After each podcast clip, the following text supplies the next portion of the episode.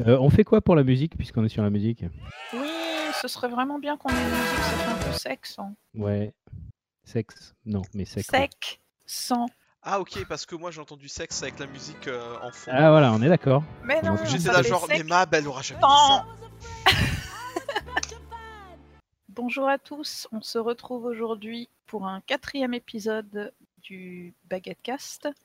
Euh, C'est Mabé Obja, je suis avec, comme toujours, euh, Joe, Bonjour tout le monde. Tilas Salut tout le monde. et Captain. Bien, bonjour. Voilà, pour vous présenter euh, l'actualité de The Division et de The Division 2. Euh, Aujourd'hui, nous allons discuter donc de l'actualité, euh, ce que vous avez pu voir dans le State of the Game, euh, quelques petites nouvelles au sujet de nos, de nos petites baguettes. Euh, nous aurons une discussion sur The Division 2, ce qu'on sait actuellement sur le jeu. Et puis, euh, on parlera brièvement aussi de la sortie d'Assassin's Creed Odyssey, puisque c'est un jeu Ubisoft. Voilà. Comment allez-vous tout le monde? Ça va bien, écoute. Pas mal de bonnes nouvelles ces derniers temps, donc ça va bien. Pas trop mal pour moi. Ça va, on fait aller. Euh, ça va aussi. Ça va mieux ta main, Tilas? Non, du tout. Aïe Il y a des mouvements que je peux plus faire et. Allez, je vous fais une petite. euh, Allez, c'est parti. Pour vous, en avance, j'ai sûrement perdu de la motricité. Aïe Je sais pas combien de pourcents encore, mais euh, voilà. Il y a des mouvements que je peux Sûr, plus faire. sûr? Bah non, pas sûr parce que c'est les ligaments et voilà. Mais normalement, je- il y a déjà des mouvements que je pourrais déjà refaire. Là, euh, vu que je peux pas du tout euh, replier vers le haut la main, il y a sûrement un truc qui déconne. Mais bon, D'accord, ok. Bon, bah, sois patient quand même. hein. Moi aussi, ça m'a pris beaucoup plus de temps que prévu de pouvoir remarcher, donc euh, oui, oui, ça ira. on hein. croise les doigts en tout cas. hein. Tant que je peux euh, taper au clavier, c'est bon. On va dire ça. Le gamer. T'as un petit peu joué. Voilà. Et toi Mab, du coup, comment tu vas Puisque t'as demandé à tout le monde, mais il faut bien que quelqu'un te demande à toi aussi. Oh bah écoute, moi ça va très bien, hein. très occupé ces temps-ci, donc vous me voyez peut-être un petit peu moins sur les réseaux sociaux, mais euh, ouais, j'ai énormément de travail euh, de traduction. Donc euh, voilà, du coup, j'existe toujours, je suis toujours vivante, mais bon, c'est un petit peu compliqué de suivre tout ce qui se passe au niveau de la communauté. Du Mhm. coup, n'hésitez pas à me taguer s'il y a des trucs que je loupe. Euh, pareil pour moi, n'hésitez pas à me taguer. hein. Je suis euh, pas très actif depuis, euh, depuis mon arrêt maladie. Mais je reprends officiellement le boulot euh, le 14, donc je pourrais renvoyer, reposter des petites photos de vue de là-haut, C'est très bien. pour le plaisir de tous. Moi, je continue de hanter les allées de Twitter. Je, je guette, je regarde, je retweet, je commente. Filoute. Et puis après, je fais des petits comptes rendus à ma maman et puis à Cap.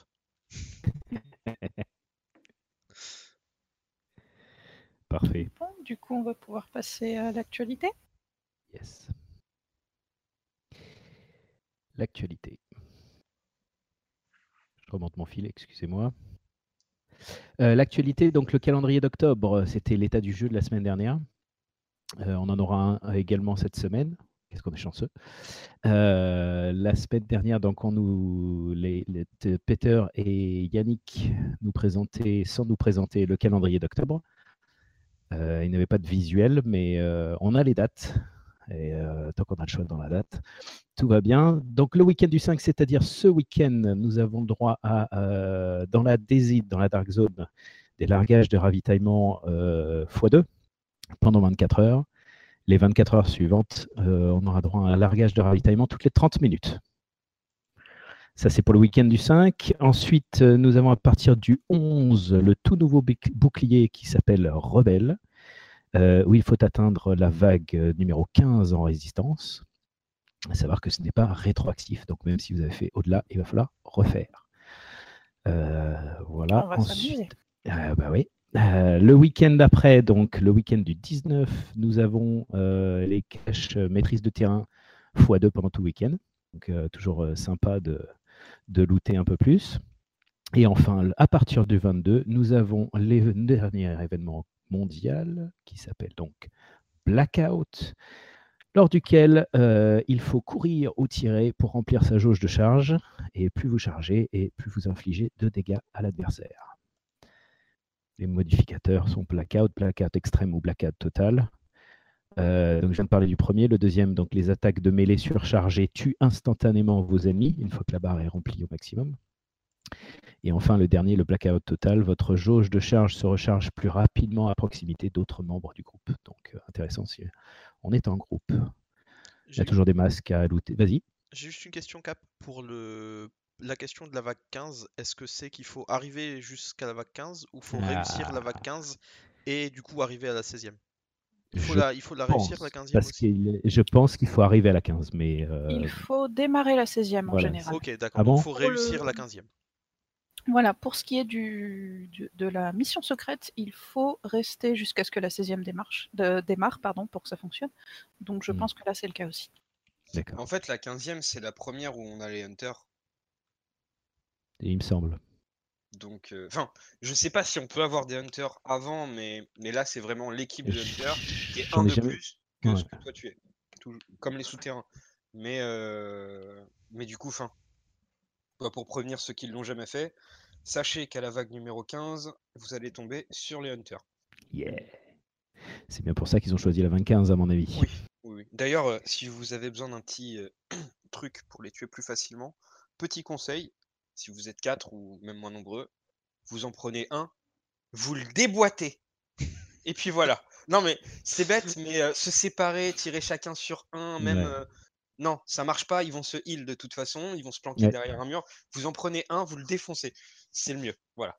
Oui, il faut se concentrer sur un, un à chaque fois, un, un- un à la fois. Oui, oui. Et puis faire gaffe euh, parce que s'il arrive à être à moins de, je sais pas, 1m50 de vous, vu qu'il a un bras qui est, qui est très très long, Ah bah ça, tout ça. on- Son, son, son- son- son attaque de mêlée, elle est, elle est très elle est impardonnable. hein. Elle est impardonnable. Ah, si Euh, vous avez un bouclier, à la limite, vous allez. En vous allez bouclier, ça va. Ouais, en, chi- Mais en alors, si t'as defense, pas le bouclier, c'est. Ouais. Enfin, le bref, bouclier, voilà. c'est un très bon plan, effectivement, pour Bouclier, survivre à euh, la mêlée. Moi, je vois beaucoup euh, Sage, euh, pour ceux qui connaissent Orange Hero Sage, pendant ses, euh, ses Twitch streams, qui, euh, qui utilise euh, son défense à chaque fois qu'il il va dans euh, les souterrains. Et euh, les, euh, les chasseurs ont beau essayer de le taper, ça lui fait absolument rien. C'est lui qui est repoussé à coup de bouclier. Donc c'est assez rigolo, et je pense que c'est assez sympa à faire.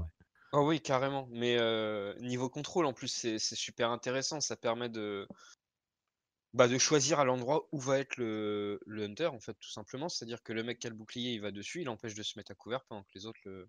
C'est une solution aussi. Oui, de prendre le, prendre le, le focus de, euh, de l'ennemi, quoi. Sinon, vous, si vous prenez des claques comme ça au corps à corps par l'hunter, vous allez faire transpirer votre réclaimeur. Hein, Mab Oui, je confirme. La sueur est réelle. J'ai besoin d'un heal, j'ai besoin d'un heal. Oui, je confirme que je me suis déjà fait engueuler parce que j'allais me balader à droite à gauche. Mais qui a utilisé son thé, Joe? Euh, c'est Non, Map qui boit du thé. Ça, c'est moi, ça. Oui, un jour, alors voilà, parce que après là, les gens ils vont se poser des questions. Alors un jour, on était tranquillou, on s'amusait, on jouait, tout ça, c'était sympa. Voilà, il n'y avait pas, il y avait aucun, euh, voilà, aucun nuage à l'horizon.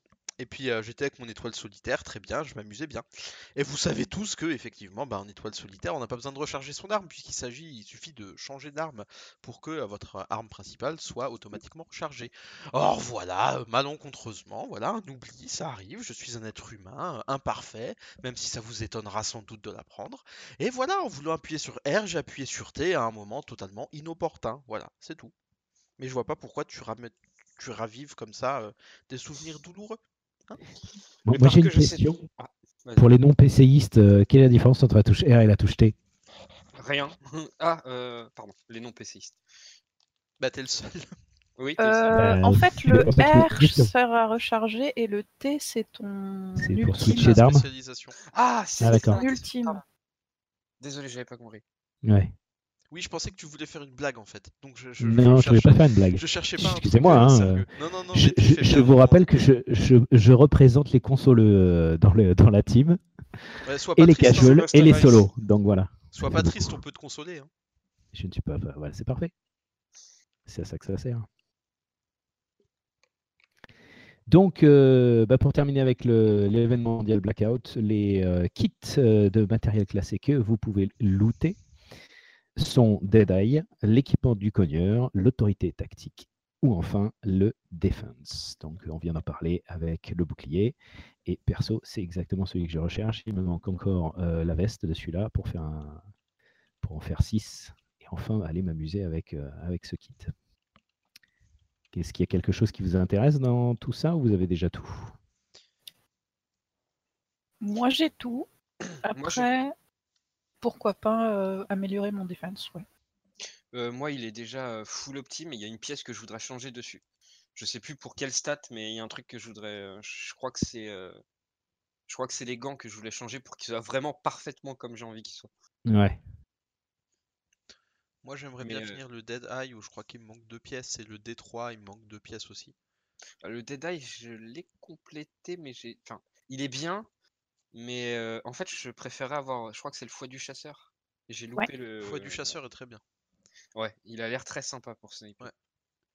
Et tout je l'ai utilisé que- lors du dernier, ouais, je l'ai utilisé lors du dernier, euh, du dernier événement global, pour une fois que j'avais été, j'étais dispo à jouer, euh, où c'était embuscade, où il fallait rester en embuscade, et euh, ça marche pas mal du tout, avec un double sniper euh, non automatique. Ouais, moi j'ai lu pas mal de, de, bonnes, de bons retours sur la foi du chasseur et au contraire, euh, les gens ont tendance à penser que le Dead Eye du coup est beaucoup moins efficace. Ça dépend aussi, euh, enfin ça dépend aussi la philosophie entre guillemets avec lequel joue le groupe avec qui, avec qui tu es, parce que, euh, Ouais.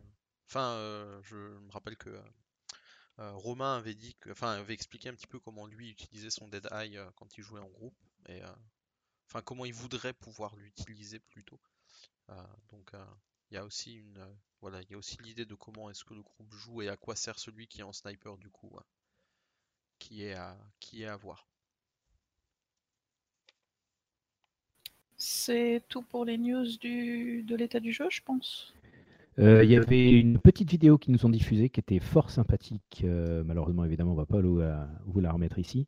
Mais euh, si vous avez l'occasion d'aller sur le compte The Division de Twitch, vous aurez donc le récap de l'état du jeu et vous verrez notre cher et favori Peter qui est à Stockholm pour la Comic Con de Stockholm. Et apparemment, bah, c'était plutôt sympathique. C'était très sympathique de voir des, des joueurs suédois interviewés notamment. Et puis euh, c'est là qu'on a pu faire la connaissance de Ella qui travaille euh, du côté technique du, de l'état du jeu, si j'ai bien tout compris. Oui, qui est Bah, on derrière la pourra- caméra qui. On pourra éventuellement aussi euh, mettre les liens de, enfin, de cette vidéo là aussi euh, dans le tweet quand, on, quand je posterai euh, le, podcast. On essaiera de vous mettre aussi tous les liens. Et puis si jamais il nous arrivait une fois ou l'autre d'oublier un lien, n'hésitez pas à nous le redemander aussi. euh, parce que ça peut arriver effectivement qu'on oublie de mettre, euh, de mettre quelque chose. Donc il suffit de nous le rappeler. Voilà. Voilà. Et euh, pour poursuivre dans ces actualités, nous avons eu de bonnes nouvelles la semaine dernière ou cette semaine? Cette semaine. Cette Cette semaine, nous avons eu deux bonnes nouvelles. Je vais laisser euh, Joe et Captain nous en parler. Je vois pas du tout de quoi tu parlais. Et de- je- je- J'ignore en fait. Je, je sais pas. Je, je sais pas à quoi elle se Oh, réfère. des, des- des histoires d'étoiles. euh, Ah, tu as ton étoile sur le Hollywood Boulevard, Joe? Ah non, il me semblait que c'était euh, le, le lapin crétin de Mab qui avait euh, cette euh, qui avait cette chance-là, mais je, enfin, j'ign- j'ignore. Ah oui, euh, maintenant il est célèbre, effectivement. Il est passé euh, au Agent Highlights, donc euh, c'est une vraie star, mais c'est pas la vraie star. Oui, donc en réalité, la vraie, euh, la vraie grande nouvelle exceptionnelle, vraiment inattendue, alors vraiment euh, un événement, euh, ma boîte email a implosé, vraiment, quand, je l'ai vu, je me suis retrouvé avec des morceaux d'email partout sur, sur mon pauvre corps chétif. Eh bien, c'est que effectivement, ma belle dit non quand je dis que j'ai un corps chétif. C'est ridicule tout ça. Respectez un peu ma je, personne. je- je- je- je ne vois pas du tout de quoi tu veux parler. Mab faisait ainsi un symbole genre je tu as une n'ai grosse rien tête. dit. J'étais mutée, je n'ai absolument rien dit. Ton body language t'a traduit, t'a trahi, t'a traduit. Bah oui, forcément, il m'a traduit lapsus révélateur. Exactement. Mais la vraie bonne nouvelle et qui est euh, vraiment euh, extrêmement chouette, c'est que, eh bien, effectivement, Cap et moi-même, on a été euh, retenus dans le programme Ubisoft des Star Players. Et à titre personnel, ben, je tiens vraiment à vous remercier parce que c'est aussi grâce à l'activité qu'on a avec euh, SHD France que euh, ben, notre candidature a pu être retenue et c'est aussi euh, ben, grâce à vous et grâce aux interactions qu'on a avec vous. Donc personnellement, je vous remercie vraiment énormément et je remercie ben, voilà, toutes les personnes qui ont pu jouer un, rôle quelconque par rapport à ça. Et voilà, j'essayerai aussi, on essayera en tout cas avec Cap de vous ramener un peu des souvenirs, des photos, des petites choses si on peut de, de la Paris Games Week et puis je vais laisser maintenant notre euh, capitaine euh, s'exprimer. Eh ben écoute, euh, moi j'ai été plus que surpris. Parce que déjà que tu parles de candidature, mais moi j'ai posé absolument aucune candidature, on n'a pas posé de candidature bien sûr. Ah non, mais c'est d'autres qui C'est pas comme ça que ça se passe. Voilà, ça c'est pas comme ça que ça se passe, mais c'est vrai que nous avons été sélectionnés pour, euh, pour ce programme, pour, euh, nous avons été invités par Ubisoft à la Paris Games Week en tant que star player. Et ça a été, euh, ça a été euh, un coup euh, incroyable. J'ai encore du mal à réaliser, à m'en remettre, puisque je, je, c'est vraiment quelque chose auquel je ne m'attendais pas du tout. Voilà, je pensais pas être, avoir ce qu'il faut, étant donné que je suis casual et que je, ne- joue assez peu, je n'ai pas beaucoup d'heures de jeu sur le jeu. Alors certes, je fais partie de la communauté, mais comme je l'ai dit souvent, plaisir d'échanger dans la communauté et je fais pas ça pour être star player ou quoi que ce soit. Je fais ça parce que euh, c'est un peu ma deuxième maison, euh, Twitter, euh, surtout quand je suis à l'étranger en train de travailler et loin de ma famille. Du coup, c'est un, vrai plaisir d'échanger, surtout aussi bien les jeux vidéo que l'aviation, que, aussi bien Ubisoft que des jeux d'autres diffuseurs. Et là, être sélectionné pour, un- programme pareil, c'est, j'en ai vu partir l'année dernière, cette année, notamment euh, cette année Mab et Max, qui euh, sont proches pour moi. Euh, et j'ai été très fier de les voir et les récompenser parce qu'ils le méritaient carrément. Mais alors, voir que moi également et Joe, on a été, on a été ne serait-ce que. ils ont pensé à nous, euh, je m'y attendais pas, mais alors être carrément sélectionné, c'est carrément. Ah oui, c'est. c'est euh, c'est même plus une cerise, quoi. C'est même plus un gâteau. C'est incroyable, sachant que le gâteau euh, est un mensonge de Cake is a Lie. Euh, je dirais que c'est un très grand honneur. Donc, je vais également remercier Ubisoft et Ubisoft Club et toute l'équipe qui est derrière ce programme parce que c'est vraiment, c'est vraiment un truc complètement fou pour un gamer, pour un gamer même casual comme moi. Euh, et, ça fait un plaisir incroyable. Euh, La preuve, c'est que j'ai encore beaucoup de mal à, à la réaliser. Et voilà. Et donc, nous serons, euh, nous serons à la Paris Games Week en représentant le Baguette Casque, le Baguette Cast, en représentant, en représentant Ubisoft et, The et la communauté, toute la communauté de The Division, la française comme, comme l'état- l'international. C'est beau ce que tu dis, Captain. mhm. Par contre, je t'arrête tout de suite. euh, le gâteau n'est pas un mensonge. Cette blague est interdite avec moi.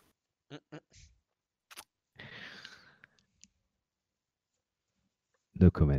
Je la referai autant de fois qu'il le faut. Non, Si, si, si. c'est interdit ça, de dire des choses aussi moches. Je soutiendrai Cap dans sa prise de Mais je- position. voilà. Euh, sachant que je n'ai signé aucun NDA là-dessus, je pense que euh, The Cake is a Lie.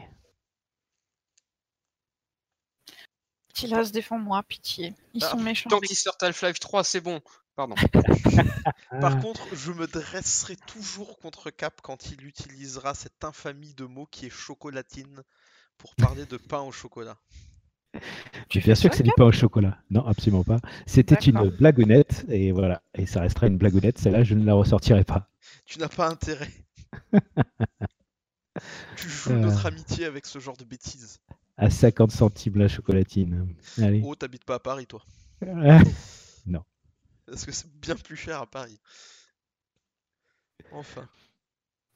Je confirme. C'était euh, c'était la blague de Copé au, au dap- au départ. hein. C'est vrai. Et donc voilà, je pense qu'on a fait le tour de l'actualité pour cette semaine et la semaine passée. Euh, maintenant, on voulait donc vous parler un petit peu, discuter aussi entre nous de, ce qu'on sait euh, sur The Division 2 jusqu'à présent. Donc, euh, on a eu, comme vous le savez, un blog de développement il y a quelques jours qui nous présente un petit peu, qui a mis un petit peu de plus de temps à arriver en France. Il est arrivé en français, je crois, hier. Et qui nous présente un petit peu comment vont être remaniées les armes et les grenades notamment. Et puis euh, on a diverses, euh, diverses informations. On s'est dit que c'était bien de, vous faire un petit rappel comme ça. Et surtout que la version française vient d'arriver à l'instant, euh, alors que la version originale est là depuis bah, juste l'état du jeu de la semaine dernière, et que nous avons reçu les foudres de Mab. C'est un sujet sensible quant à la traduction de cette, euh, de cette annexe de renseignement, ce premier bloc de développement de The Division 2. Donc on va essayer de vous aider à traduire le- la traduction. Des formations professionnelles. il, il ne faut pas lancer map sur ce genre de discussion, sinon le podcast sera bien plus long que tout ce qu'il a été jusqu'à maintenant. Voilà, donc je ne vais pas me lancer là-dedans. Et euh, ben, je vais vous laisser un petit peu euh, nous récapituler ce qu'on sait sur, euh, sur The Division 2 pour le moment. Quelqu'un veut lancer? Euh, si vous voulez, je peux faire le récap de tout ce qui est armes. Ou alors on commence par. euh, Vas-y, vas-y. Ok. Euh, J'en profite pour donner mon avis sur, euh, sur la question, sur deux, trois points que, qui me paraissent, moi, en tout cas, intéressants. Juste, je commence par euh, féliciter Cap et Joe, parce que je ne l'ai pas fait tout à l'heure, même si je l'ai déjà fait en privé. Vous le méritez grandement, vraiment. C'est super pour vous, les gars. Ça, c'est super, c'est clair. Ça, c'est incroyable. Ah bah, tu m'étonnes. Mais un grand merci. Du coup, donc, les armes, donc ce blog que j'ai fait l'effort de lire en anglais quand il est sorti. Euh, Ça, ça, excusez-moi, Oui, Tilas Oui, que ce seras sera Tila en c'est lu en anglais, que Tila c'est lu en anglais, ça aussi, c'est un exploit. J'aimerais Voilà. donner un tout petit peu de contexte à ce, à ce sujet-là. Euh, Titi et moi, on se connaît depuis un moment et il a fallu The Division pour qu'il s'y mette. Donc euh, voilà. Bravo Oui, Titi, oui, je suis ultra fier. The Division change des vies. Voilà, c'est ça. Tu seras un homme, mon fils. C'est ça. Du coup, donc les armes, euh, je vais pas vous faire euh, le détail d'absolument tout ce qui est dit dedans. Je vais rentrer dans le détail sur certains trucs. Euh, le système des armes a changé déjà. Il y a une chose qui, pour moi, est super importante. Ils ont rajouté un type d'arme, qui est le fusil. Donc, du coup, on aura donc les fusils d'assaut, les PM, les pistolets mitrailleurs, les fusils à pompe, les mitrailleuses légères, donc les batteuses, les armes de poing, euh, les fusils sniper, les fusils de précision et les, fusils. Voilà. Donc, ce qui est intéressant avec cette nouvelle gamme, ils disent que ça va prendre les semi-auto et les tirs en rafale. Donc, en fait, euh, pour moi, euh, cette gamme-là, ça sera un peu ce qu'on appelle des anti-snipe. Par exemple, le M14 SOCOM. Ceux qui ont ou fait un peu d'airsoft ou qui, qui s'y connaissent un petit peu, c'est des armes qui vont servir à déloger des snipers. En... Par exemple, le M14 dans le jeu, euh, c'est un sniper. Dans la réalité, c'est plus un anti-snipe. C'est euh, entre le sniper. Ouais. C'est un fusil de. C'est ce qu'ils appellent euh, un fusil d'éclaireur, un scout, euh, scout rifle. En voilà. réalité, qui peut être utilisé, oui, en effet, en, en semi-automatique, comme en, euh, ouais, en, ouais, en coup, par coup, au coup par coup. Voilà. Et euh, c'est vrai que euh, dans, la division, dans le premier jeu, dans la première édition de, de The Division, on a quelques armes comme ça qui sont un peu bâtardes et qui n'ont pas forcément eu beaucoup de. Le Scarrash aussi, c'est un anti-snipe normalement, non? Euh, bah, oui, je crois, oui. Mais en tout cas, ils avaient mis ça dans, comme le, l'a très bien dit Cap, euh, ils l'avaient mis dans la catégorie sniper. Ils ont dit que dans le 2, ils voulaient se rapprocher un petit peu plus de la réalité, tout en restant, euh, euh, entre guillemets, beaucoup plus arcade qu'un Ghost Recon Wildlands, par exemple, parce que parce que c'est comme ça que peut marcher un MMO pour moi. Et puis, c'est l'âme de The Division, on va dire. Euh, d'être un petit peu comme ça, c'est comme ça qu'il nous plaît. Euh, tout, quand même, en, rajoutant un petit côté euh, plus tactique, ils ont fait ça pour pas mal de choses. Les grenades, par exemple, il y aura un type de grenade réservé à chacune des classes aussi. Je crois que c'était la, la frag qui était sur le survivaliste, la flashbang qui était sur le sniper et l'incendiaire sur le démolisseur. Donc en plus, euh, c'est plutôt entre guillemets. euh, Ouais, moi je dire- suis très heureuse de ce choix. moi aussi, parce que, ben, je veux dire, moi ce que j'avais dit, c'est que le démolisseur était à mon goût trop puissant dans, dans la bêta, enfin pas dans la bêta, dans la démo. Et je tiens vraiment à préciser dans la démo, euh, voilà, c'est c'est pas ce qu'on aura dans la finalité du jeu.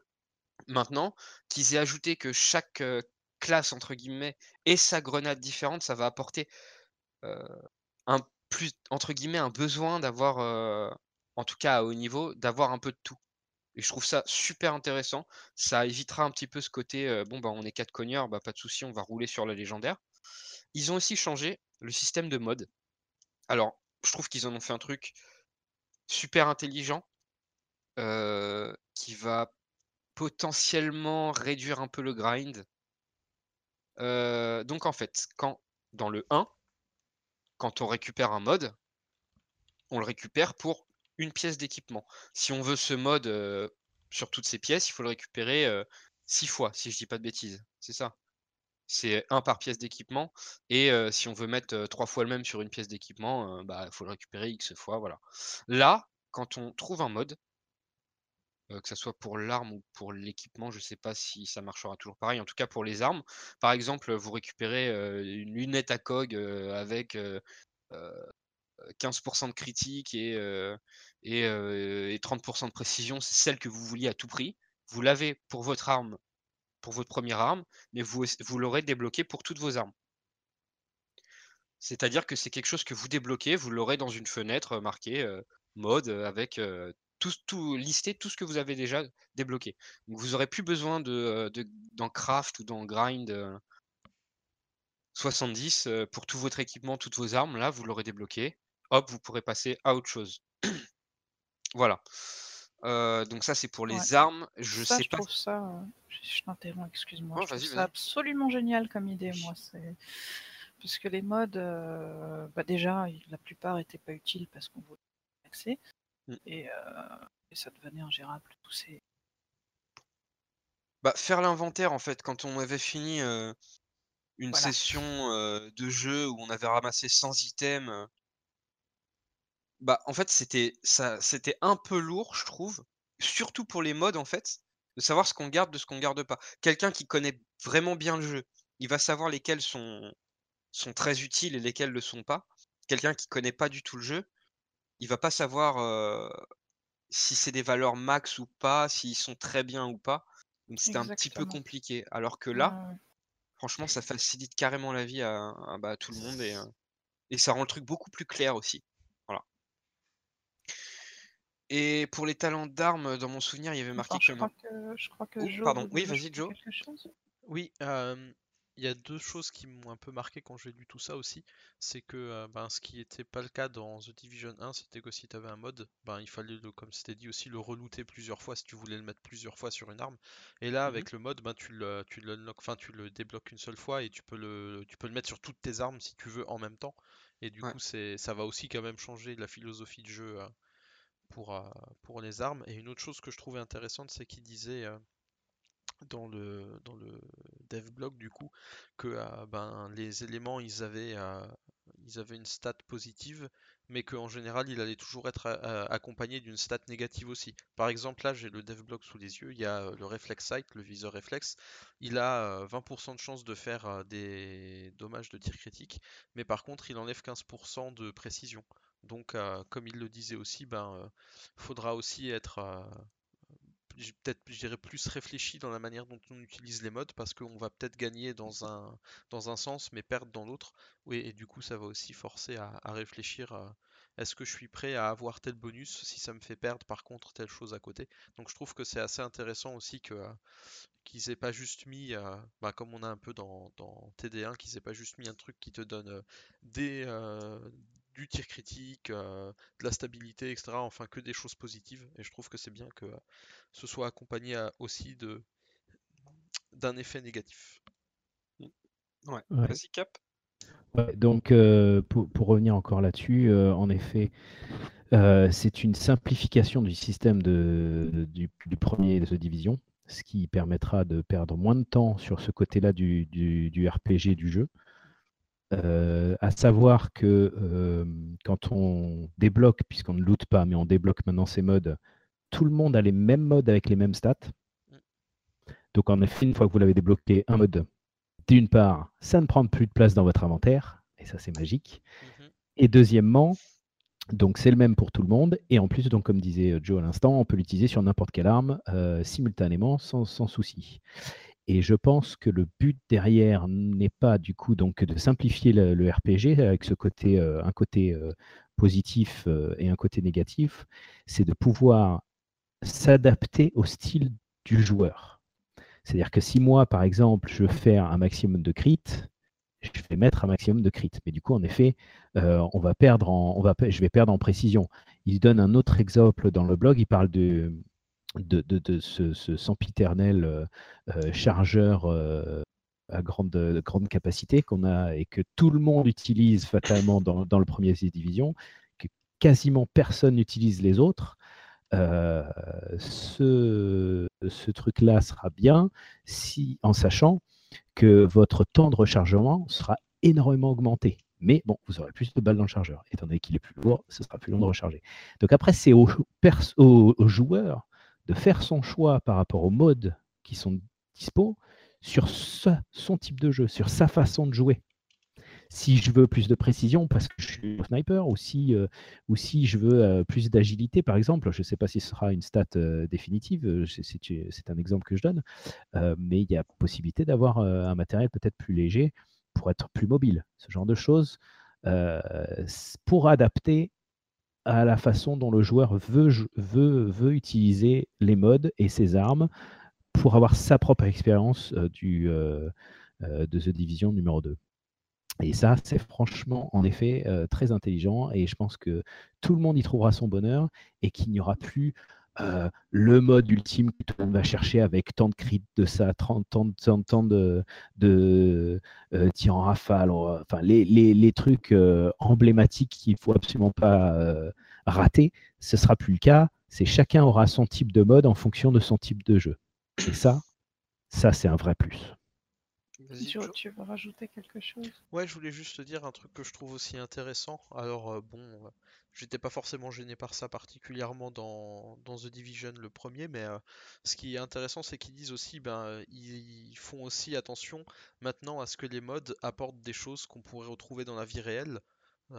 qui soient plus proches de la réalité du coup et ils disent par exemple ben ça veut dire que y aura pas des aura pas des chargeurs avec 121% de de munitions en plus ou autre, et je pense que ça va aussi changer euh, la manière dont on va jouer parce que ça, ça nous forcera quand même aussi à, réfléchir aussi, euh, notamment en PVP par exemple, je pense, ben, des tactiques aussi différentes. Parce que tu peux pas foncer dans le tas avec 200, euh, 200 cartouches dans ton chargeur ou autre, et je trouve que c'est aussi intéressant d'avoir voulu se rapprocher de quelque chose d'un peu plus réel même si après on joue à un jeu vidéo et on s'attend pas forcément à jouer à une simulation comme euh, Arma 3 par exemple ou autre. Mais je trouve mm. que c'est un, un, truc sympa euh, qu'ils aient cherché à rendre les choses quand même plus réalistes. Ça va, ça va avec l'ensemble de ce qui est fait. Hein. Ça va avec le soin qui est plus lent, ça mm. va avec les déplacements qui ont été modifiés. Et euh, c'est vrai que sur le papier, ça a l'air plutôt agréable comme changement et que moi, je suis vraiment contente qu'ils se débarrassent des chargeurs à, à 121%. C'était très amusant sur, sur The Division 1, c'est vrai. Mais euh, je pense que ça va apporter une jouabilité un petit peu plus tendue, un petit peu plus tactique. Certainement plus dynamique et puis plus adapté au type de jeu que recherche chaque joueur. on ne sera pas obligé de, de- de- de se coltiner euh, le, le mode que tout le monde va avoir, le même build que tout le monde va avoir, et c'est là où le RPG fonctionne. C'est quand on a plusieurs builds qui sont viables et qu'on peut utiliser en fonction de son type de jeu euh, celui qui nous plaît le plus et qui nous convient le mieux. Il me semble. Pas totalement d'accord avec vous. Enfin, je suis d'accord. Dans, en fait, pour moi, sur la grande, très très très grande majorité du jeu, oui, on va pouvoir choisir un petit peu ce qu'on veut et pouvoir faire le jeu un peu comme on veut. Mais je pense que, bah, en fait, comme tout RPG, même si là, il sort vraiment de ça, en n'ayant plus ce qu'on avait euh, avant, hein, les, différents sets classés, euh, on sort vraiment de ce truc-là, mais je pense quand même que malgré tout, on va avoir une méta qui va se dégager à très, haut niveau, entre guillemets, pour les raids euh, les plus difficiles, pour les gens qui vont vraiment min-maxer leur PVP, euh, je pense qu'il y aura quand même, euh, et je vais, en fait, on va parler des talents d'armes après.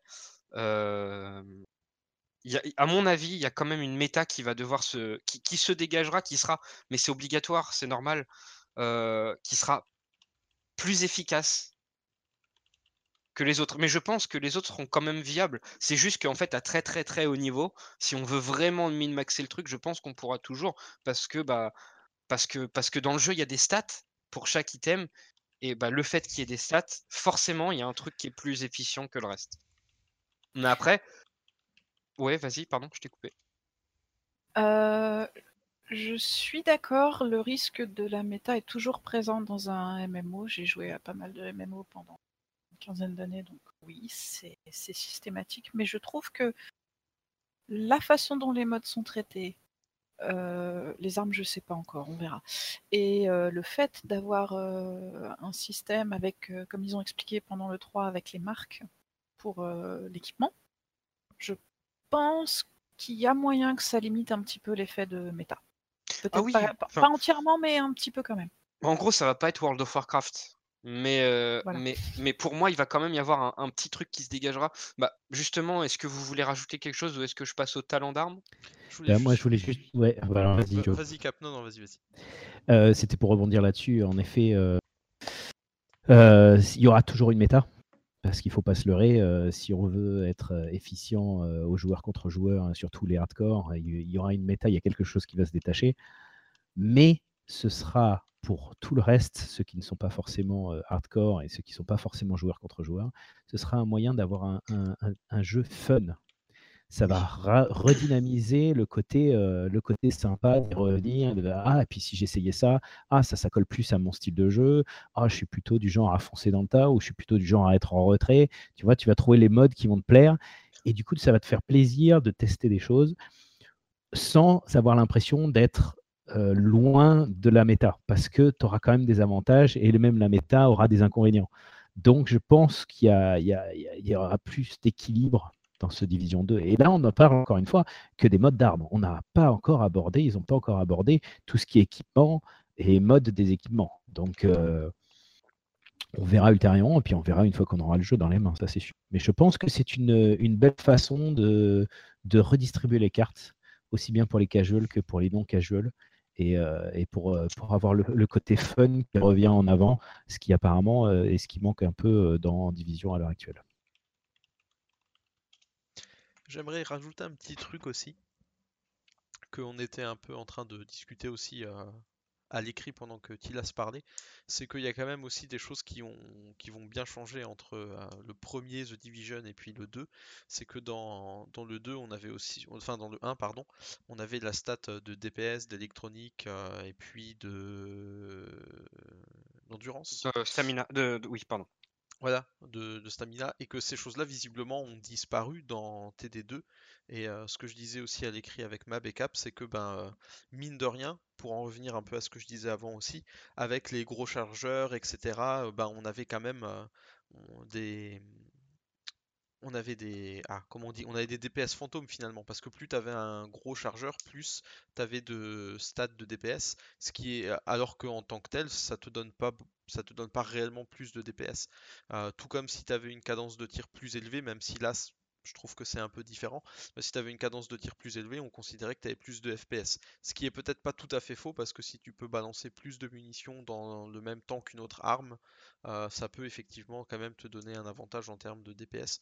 Mais euh, je trouve que c'est intéressant que ces stats-là aient disparu parce que du coup, ben, quand on aura une arme, normalement, à part s'il y a des options de customisation et d'amélioration et tout ça, on devrait être à peu près à armes égales avec quelqu'un s'il utilise la même arme que nous avec les mêmes modes. Donc il y aura peut-être aussi, il me semble, peut-être un peu moins de, de différence entre deux joueurs s'ils utilisent les mêmes choses. Donc euh, je trouve que c'est quand même quelque chose aussi d'assez... Euh, Ou même si on utilise une arme différente, si on utilise une arme différente avec des modes différents, il y a moyen de contrer un adversaire qui, euh, qui soit bon euh, par des modes qui conviennent mieux à ton style de jeu. Donc moi je pense que c'est une belle redistribution des, du potentiel et ça va donner un vrai potentiel à, mmh Division numéro 2. Mmh, je suis d'accord avec vous.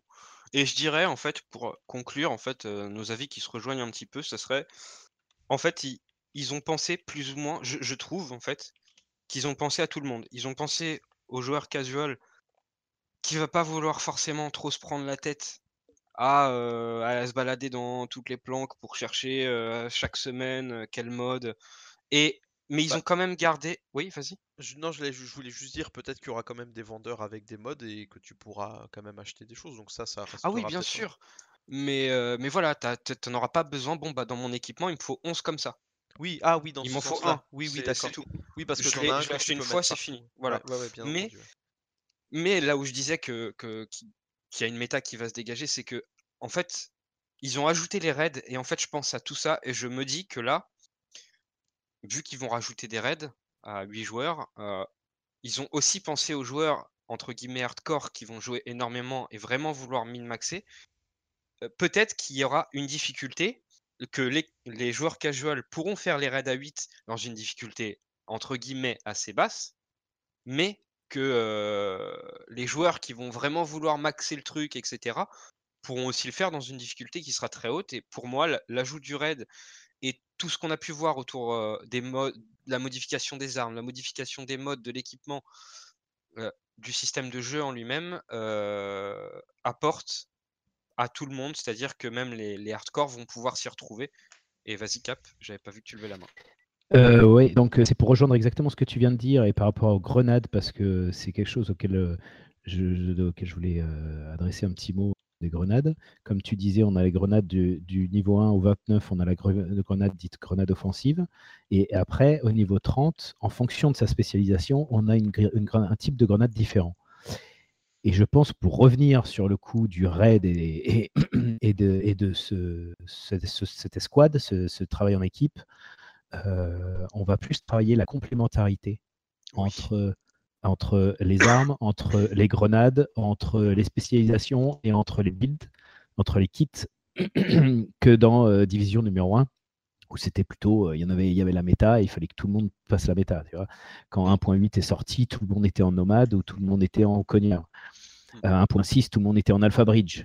Voilà, c'est, voilà, et il y avait un gros manque de, d'équilibre, certes, mais surtout de complémentarité dans les builds qui faisait que quand tu montais ton équipe, bah, tu avais 3 DPS et tu avais un gars qui était euh, reclaimer pour euh, les healer, et puis c'est terminé.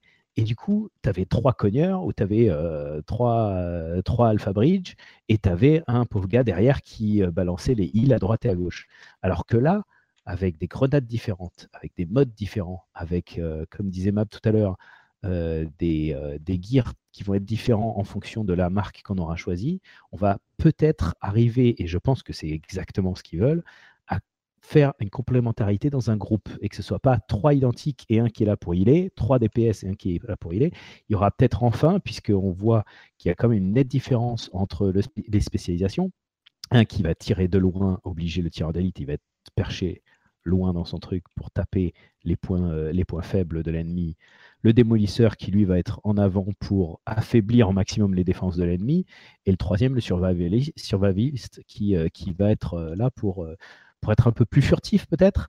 Et, et c'est la complémentarité de ces trois builds et des trois différentes grenades et des tous les modes qui sont disponibles qui va faire que euh, euh, Division 2 va, va, va vraiment euh, être au-dessus par rapport à ce que Division 1 était et qu'ils vont arriver sans doute à, à ce qu'ils veulent.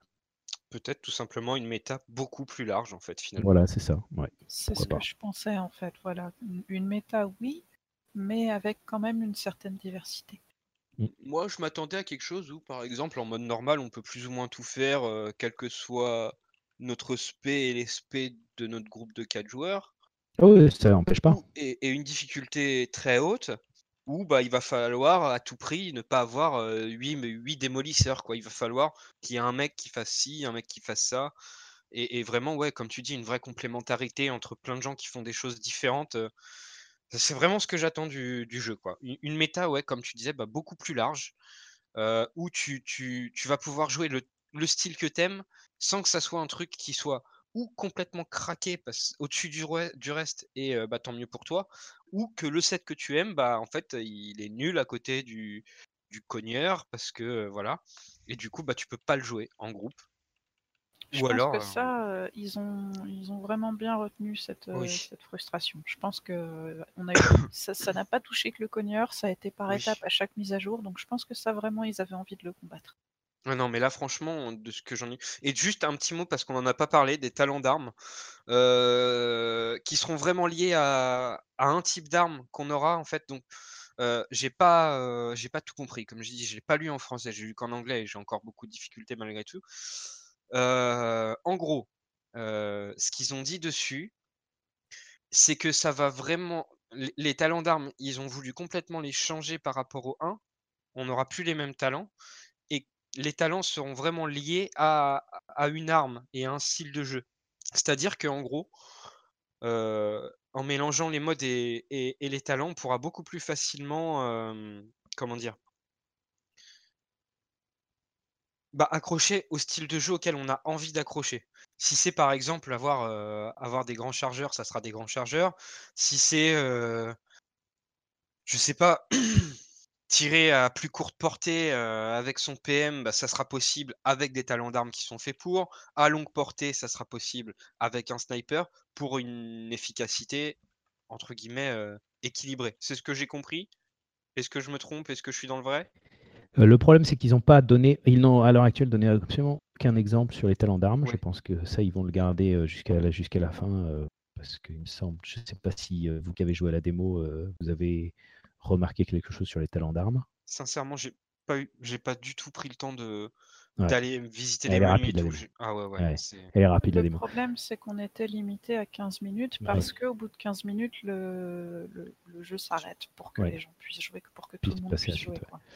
Non, ils ne parlent pas des talents en eux-mêmes, mais ils parlent de la façon d'acquérir ces talents qui, euh, avant, étaient euh, basés sur euh, votre niveau de, d'endurance ou de, ou de, d'armes à feu ou d'électronique. Et vu que ces trois statistiques vont disparaître dans Division numéro 2, ils vont le baser sur autre chose, et notamment sur les marques des équipements que vous allez porter, euh, et sur, ou sur certains attributs que vous avez décidé de, porter, soit par les marques, soit par les modes et tout ça. Donc les talents, on ne sait pas encore exactement euh, ce que ça va être, mais je voudrais revenir parce que tu es allé très très très très vite sur, euh, sur euh, la nouvelle catégorie d'armes, parce que je pense que c'est directement lié. En effet, il y a la nouvelle catégorie d'armes, c'est fusil. Tu parlais du euh, M14, de la M1A euh, dans le jeu. Euh, il y a des armes en particulier qui, moi, me parlent particulièrement dans, de cette nouvelle catégorie, qui sont le FAL, que je pense personne n'a utilisé jusqu'à présent, le MP5 qui tire en rafale, que personne n'utilise parce qu'il est inefficace. Joe, c'est à ton honneur, bien sûr, de l'avoir utilisé. Mais, mais le Et- MP5 et toutes les armes en rafale dans Division 1, Voilà. c'est l'enfer. Et mais c'est justement pour ça qu'ils ont créé cette nouvelle catégorie. Parce Ah, qu'ils veulent les mettre là-dedans. T'es sûr veulent- Ah, je suis sûr. Je suis sûr. Ah, alors, catégorie j- alors en j'ai fait. dit une... Alors non, non, j'ai dit une grosse connerie. Alors c'est absolument pas des anti-snipe, euh, les fusils. Non, non, Parce non. C'est en fait c'est le tir en rafale. Ils parlent vraiment de, se faire- automatique et de tir en rafale. Il ne parle pas du tout de anti quelque chose ou de, ou de DPS ou de quoi que ce soit. Il parle vraiment de, tir en rafale parce que cette catégorie d'armes de tir en rafale, et notamment je prends le MP5, euh, où il y a également, euh, il ne tire pas en rafale lui, mais le MDR, qui est une arme exotique qui est bien connu parce qu'il a été, euh, il a été suivi pendant un moment et puis il a été complètement abandonné. Ces armes-là qui, tirent. Qui fonctionne. Voilà, qui est le seul qui fonctionne dans cette catégorie-là de, de, fusil semi-automatique, donc au, coup par coup. Donc cette nouvelle catégorie, c'est vraiment pour ce type d'arme, coup par coup ou tir en rafale, qui dans Division 1 était complètement inefficace et inutile, que personne n'a jamais utilisé. Ça va leur permettre euh, quelque chose de très intéressant, c'est-à-dire de développer des talents spécifiques pour cette catégorie-là. Et là, c'est là où je rejoins la discussion sur les talents d'armes il va y avoir de nouveaux talents, ils l'ont dit, et notamment des talents spécifiques à chaque catégorie. Donc les fusils d'assaut auront euh, certains talents, euh, les snipers auront d'autres talents disponibles, et enfin cette catégorie de fusils, pour l'instant, qu'on appelle juste fusil, donc pour les tirs en rafale et les tirs semi-automatiques, euh, auront leurs propres talents. Et la deuxième chose qu'ils pourront faire, et je pense que ce sera plus intéressant pour eux, c'est qu'ils vont pouvoir équilibrer, quand ils feront des rééquilibrages d'armes, des balances, ils vont rééquilibrer des catégories et non plus arme par arme. Parce que dans le premier, ils ont rééquilibré à un moment, ils ont rééquilibré le G36 ou le PP19, qui sont des armes qu'ils ont dû rééquilibrer individuellement, alors que rééquilibrer toute une catégorie d'armes est beaucoup plus facile et beaucoup plus rapide pour eux, histoire de remettre, euh, de remettre la, catégorie entière euh, à dispo des joueurs et, en faire quelque chose de plus intéressant. Mmh. Et ce sera plus facile pour eux. Tilas, tu voulais ajouter quelque chose? Oui, oui, oui. Euh, alors, ce que j'appelais anti-snipe, en fait, c'est c'est des fusils précis à, à, moyenne portée, là où un fusil de sniper, c'est précis à longue portée. C'est pas. Euh, voilà. Et qui peuvent être euh, automatiques. Maintenant, là, le problème qui se pose dans ce que tu décris, c'est pas une mauvaise idée. Sauf que le problème, c'est que il y a des pistolets mitrailleurs mélangés avec des fusils, mélangés avec des, euh, avec des fusils de précision, mélangés avec euh, tout un tas de trucs en fait. Et du coup, c'est pas une catégorie. C'est, c'est-à-dire que tout ce qui va avoir une rafale sera mis dans une catégorie, mais, mais ça sera des armes qui seront mais limite opposées. Et c'est bizarre. Ça paraît bizarre, mais pour eux, ça va leur simplifier les choses en termes de rééquilibrage et de, et de, redistribution des talents, etc.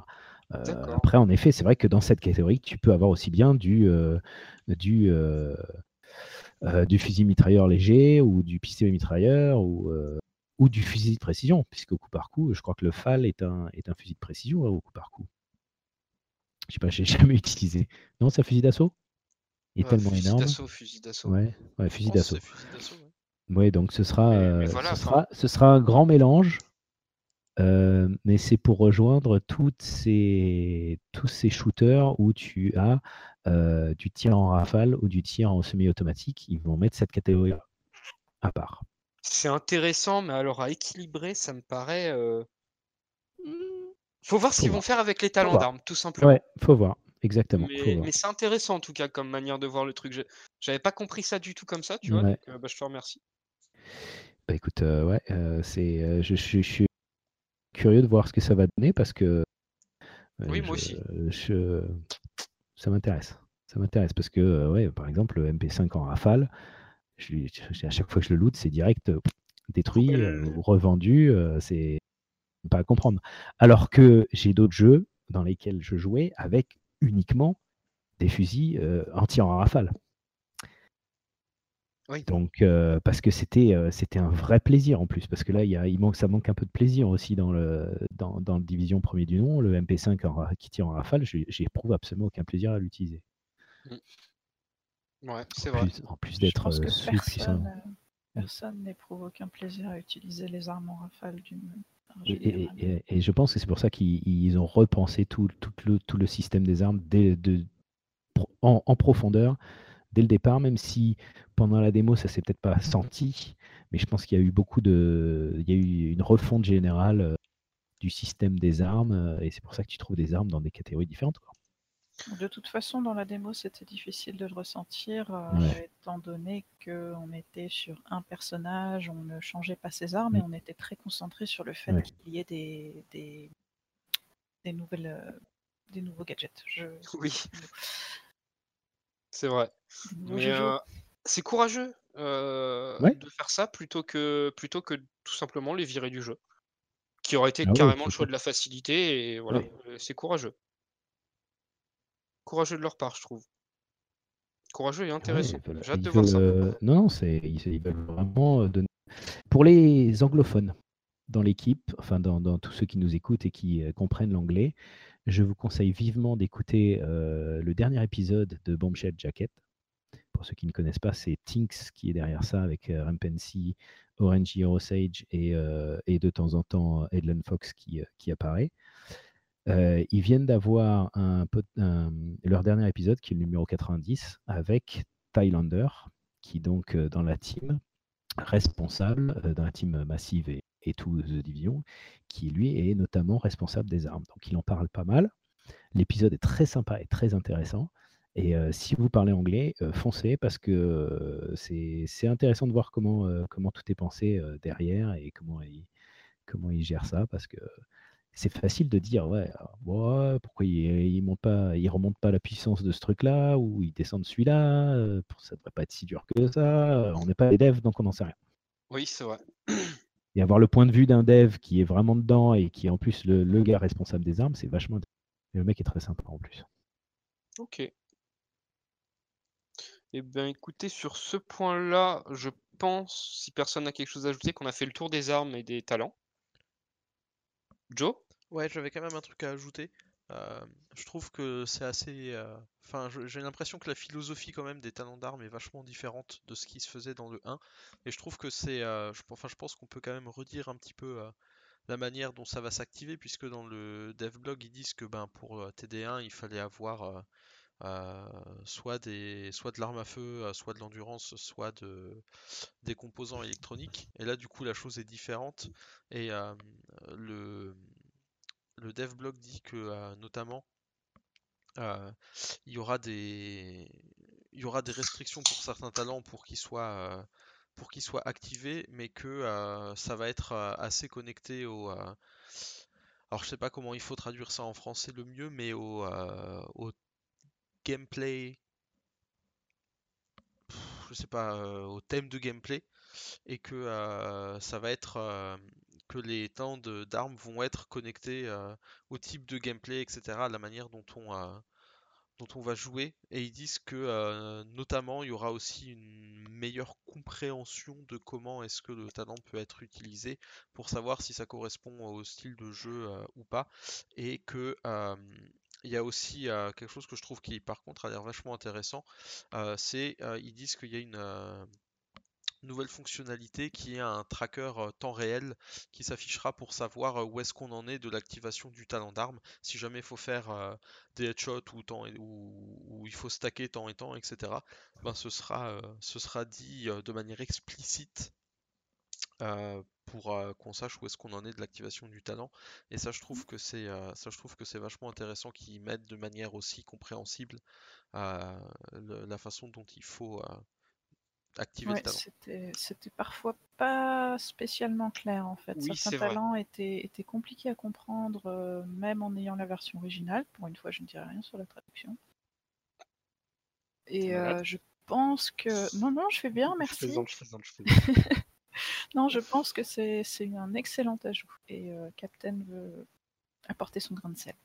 Bien sûr, toujours. Euh, euh, je, reviens, je rebondis sur ce que vient de dire Joe, parce que j'ai lu les deux, euh, le blog en, en anglais et en français, et pas trop foulé, ils ont mis chaque talent aura un thème de gameplay. Euh, nul, donc en effet, c'est super vague, ça veut absolument rien dire, mais en effet, euh, ça reste un point d'interrogation, il reste vague là-dessus. Par contre, c'est vrai que le tracker de réalité augmentée, comme il s'appelle ça, euh, ça va être très sympa parce que c'est quelque chose qui manquait dans le 1, c'est quelque chose qu'on a dans d'autres jeux. C'est, euh, tu, vois quand on, tu vois aussi bien autant visuellement que euh, d'un point de vue sonore, notamment, je pense à Destiny, euh, quand ton, quand ton talent, ce qu'on appelle proc, quand ton talent se met s'active. Et ça, c'est quelque chose qu'on voit sur le cogneur à l'heure actuelle, ou sur Predator, il me semble, la marque du Predator, mais qu'on voit pas dans les autres. Donc c'est vrai Mhm. que tu ne sais pas si ton talent s'active, si tu ne sais pas si ton spécial est machin. Donc c'est vrai que l'avoir visuellement sur absolument tous les talents, euh, ça, ça peut être, ça peut être vachement plus euh, euh, simple, surtout pour les casuals qui n'ont pas, beaucoup d'heures de jeu. Ça leur, ça leur facilitera la vie de savoir que bon bah ils ont tout ce qui est en place et que leur, leur talent s'active enfin, euh, qu'ils ne font pas les choses de travers. Et c'est pas ultra. Enfin, en fait, faut vraiment s'attarder dessus pour, euh, pour le voir. Même pour le cogneur où tu vois que c'est une barre qui se remplit de 1 à 100. Ah, 99. Faut... Je veux dire, quand 100, t'es ouais. pris dans une. Ouais, quand t'es pris dans une fusillade, C'est- compliqué en fait. Faut regarder, Ah, c'est en bas à droite. Vraiment, tout le peur temps avoir un de- petit coup d'œil. Ouais, C'est un réflexe à prendre, ça, se... ça va, ça, ça se gère assez bien. Moi, j'ai joué avec le cogneur depuis très très longtemps avant que ce soit méta, tralala, tout ça, et euh, j'ai eu l'habitude de regarder. Bah, je te cache pas que Euh, moi, ce que je fais, euh, c'est bon, ben, si je rate pas mes balles, ça se remplit. Osef. C'est un peu le concept en même temps, donc tu as ça. ça. C'est ça. non, mais voilà. Donc, ouais, peut-être un truc un peu plus clair, ça serait sympa. On passe à la suite. Euh, juste une dernière chose sur le blog, euh, les armes exotiques, ils parlent des, des Ah oui, armes exotiques assez rapidement. hein, c'est- Euh, mais ils disent qu'ils ont également repensé toutes les armes exotiques euh, pour les rendre plus excitantes. Euh, mais surtout qu'à l'heure actuelle, dans Division, certaines sont pas mal, mais d'autres, beaucoup, malheureusement, sont inutilisées et, sous-utilisées. Donc, ils ont repensé le système avec un look spécifique, et c'est là où euh, Mab, je pense, ça la titille autant que moi, avec un look clairement reconnaissable, mais surtout, ça racontera un peu de l'histoire et du thème de l'arme. Donc ça, si, on, si c'est lié au lore de, et à l'histoire du jeu, euh, je confirme, c'est lié gros au plus. lore. Euh, la traduction française fait l'impasse sur le mot lore puisqu'on n'a pas de mot là-dessus. Mhm. Euh, Donc on parle d'histoire du jeu, ils ont juste mis histoire, mais effectivement c'est bien Mhm. lié au lore. Ouais, Donc ça, moi, ça m'a fait. Très plaisir parce Voilà. que même les petites, euh, les... je sais pas si vous avez déjà vu sur les sur les sets et sur certaines armes, sur les exotiques, Sur on a les des petites notes euh, sur, les... sur leur histoire et moi j'ai trouvé ces petits ajouts euh, très très sympathiques. Ouais, c'est vrai. notamment le MDR, la note est de notre cher ami Aaron Kinner. Mhm. Pour ça que j'utilise pas cette arme en fait. euh. Tout, va, tout va bien se passer. Fais attention à ton rythme C'est cardiaque. pas pour ça, c'est juste euh, parce que tu sais pas jouer euh, avec le, le Firecrest et puis c'est tout. Voilà. Voilà. Shots fired. Euh, du coup, on va passer au- à ce qu'on sait au niveau de l'histoire maintenant.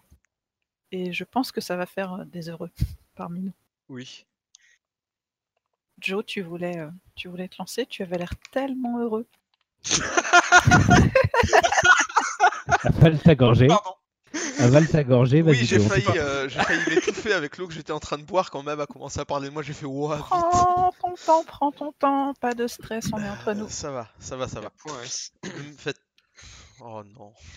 Il l'a faite. Cap, arrête, ça, ça, elle était. Fais, fais pas le malin, sinon tu vas Ouais, pas rester longtemps avec nous, Tilas. hein. Ouais. Attention, Pierre qui Ah, roule c'est- n'amasse pas mousse. hein. Voilà. Rolling Stone, euh, Rolling Stone n'amasse pas mousse. Donc oui, moi je suis très content qu'on puisse parler de l'histoire parce que ça fait des choses, ça fait partie des choses pardon euh, favorites pour moi dans les jeux vidéo d'une manière générale. Et euh, bah, c'est marrant parce que avant de commencer le podcast, je repensais à un truc que vous aviez dit une autre fois où je crois que c'était Cap ou peut-être Tilas, je pense que c'était peut-être Tilas qui disait, ben pour moi en fait The Division ça prend place pas dans notre période actuelle mais plus loin finalement dans le temps. Et euh, je me suis dit, bah, en fait, c'est marrant parce que moi, j'ai jamais été gêné par le fait que ça pourrait très bien être euh, l'année 2018, mais que euh, simplement les agents aient eu des équipements un peu plus développés que ce qu'on connaît, parce qu'il y a aussi une part de fiction. Euh, mais du coup, je me disais, ben, c'est vrai, finalement, on sait qu'aujourd'hui, euh, c'est sept mois après le collapse, euh, après la chute de tous les systèmes et tout ça, euh, que le jeu prend place. Euh, mais c'est vrai que je me disais, ben, finalement, on ne sait pas spécialement euh, l'année, ça a pas, forcément cité ou, dit, euh, ou dit quelque part. Mais ça fait partie, en tout cas, ça, des choses qu'on sait. C'est que même si on ne sait pas exactement l'année, on sait que c'est 7 mois après qu'il y a eu tous ces, ces sont, euh, qui sont apparus. Et euh, du coup, c'est intéressant parce que euh, bah, on va vraiment pouvoir euh, voir ce qui s'est passé pendant ces sept mois-là. On a eu un petit peu des, comment on dit, des, ah, des aperçus de ce qui s'est un petit peu passé, puisqu'on sait maintenant il y a des petites colonies qui se sont installées. On peut voir notamment dans la vidéo, je sais plus maintenant de quand elle date, Celle de c'est- l'E3. celle avec l'avion, c'était l'E3 déjà? Avec l'avion en papier? oui. C'était euh, Oui, c'est le celle de 3. le C'est 3. au lancement de. C'est le la lancement conférence Ubisoft. Qu'est-ce qu'elle est belle cette vidéo? C'était Voilà. la conf Ubisoft et non Voilà, pas la ça. conf Xbox. C'est la conf puisque le gameplay c'est la conf de Microsoft au tout début Tout à qui nous fait. a tous un peu pris de court. Mais Ouais. euh, qu'est-ce que je voulais dire maintenant? Euh, je ne sais plus. Tiens, c'est malin. Si des petits. euh, Oui, voilà, il y a des, il y a des petites communautés qui se sont installées, etc. des colonies. Et euh, ça, je trouve que c'est super intéressant si c'est bien, euh, si c'est bien utilisé à la fois en, dans l'histoire, mais aussi dans les interactions. Je pense que ça peut vraiment donner euh, quelque chose de, de super. Et puis là où je suis content aussi, c'est que bah, pour l'instant, il nous reste énormément de questions et je trouve ça super. Et j'espère qu'ils nous en diront pas beaucoup plus sur l'histoire d'ici au mois de mars. D'ailleurs, il reste aujourd'hui 159 jours avant l'accès anticipé à The Division 2 et avait oublié de la faire, 169 celle-là. jours avant la sortie euh, de euh, The Division 2 et avant mes 31 ans, parce que je sais que Cap va le dire si je ne le dis pas. Ah, Mais euh, voilà, on n'en sait pas beaucoup plus et je trouve que c'est chouette parce que du coup, moi, ça me fait beaucoup spéculer. Et une chose qui me travaille quand même énormément sur l'histoire, c'est pourquoi est-ce qu'il y a ce fameux paquet destiné à April Kenner qui apparaît dans une des premières vidéos. Mais, Je euh, pense que ça nous travaille tous euh, jour et nuit, histoire euh, tous les quatre, euh, vu qu'on est très très branchés sur le lore. J'ai très peur. Ah, très peur moi j'ai Je suis pas, je, je suis pas particulièrement inquiète à ce niveau-là parce que c'est la même personne qui va s'occuper de de- d'April Keller à nouveau. C'est encore euh, Alex Irvine Non. qui a écrit. euh, Là-dessus, je suis pas pessimiste. Mais t'as peur qu'il lui soit arrivé quelque chose à notre pauvre April? Non, absolument pas. Je pense que ce n'est qu'un ce qu'on appelle un easter egg, ce n'est qu'un clin d'œil euh, à Division numéro 1 et qu'il n'y aura pas absolument pas euh, Alfred Keller dans le, dans le 2. Moi, étant donné qu'encore une fois, euh, étant donné qu'on nous, on nous parle de nouveaux agents et que ce n'est pas nos agents du, de Division 1 qui arriveront à Washington pour euh, sauver la mise, pour sauver ce qu'il faut sauver, ils l'ont dit clairement. Euh, ça se passe dans une autre ville, sept mois après. Voilà, après, c'est moi qui suis pessimiste. Et ça, ma femme le sait très bien. euh, elle est pessimiste. euh, je suis pas un grand optimiste. Donc euh, voilà, après, euh, en effet, Alex Irvine va nous pondre un truc splendide. J'ai aucun doute là-dessus. Et on va se régaler à le lire. Mais ce sera un bouquin à part. Et j'ai peur que ce soit pas euh, dans le jeu. Moi, je pense qu'elle sera dans les échos. Moi aussi, je ne suis pas d'accord avec toi. Je m'inscris en faux et je te pointe de mon doigt euh, potelé là. Je vois que vous me pointez tous les deux du doigt. J'imagine que Tilas, derrière son petit euh, bébé Oui. est en train de me pointer également du doigt. Voilà, je Euh, te pointe on de la flamme. Voilà, Il te, il pointe de la main comme ça. Voilà. Ah, non, Non, pas comme ça. non, AFK, pas comme il peut- mais il peut pas plier sa main, il a Non. dit avant. Ah bah oui, bah, bravo. Euh, non, bah, je sais pas, vous voulez faire un pari? Euh, ouais, Pourquoi pourquoi, pas pas, Si, Moi, je si pense j'ai vraiment tort, euh, dans un dans un écho parce que euh, les échos sont pas euh, Parce sont que j'ai un truc à dans mettre en jeu. l'immédiat. moi. J'ai un truc à mettre en jeu, donc on peut faire un pari. Hein. si, si je perds mon pari, je t'offre pour ton prochain anniversaire un polo avec le euh, logo de la Team Baguette brodé dessus. Je veux bien rentrer Ah. dans le pari. Toi, ça ne marche pas.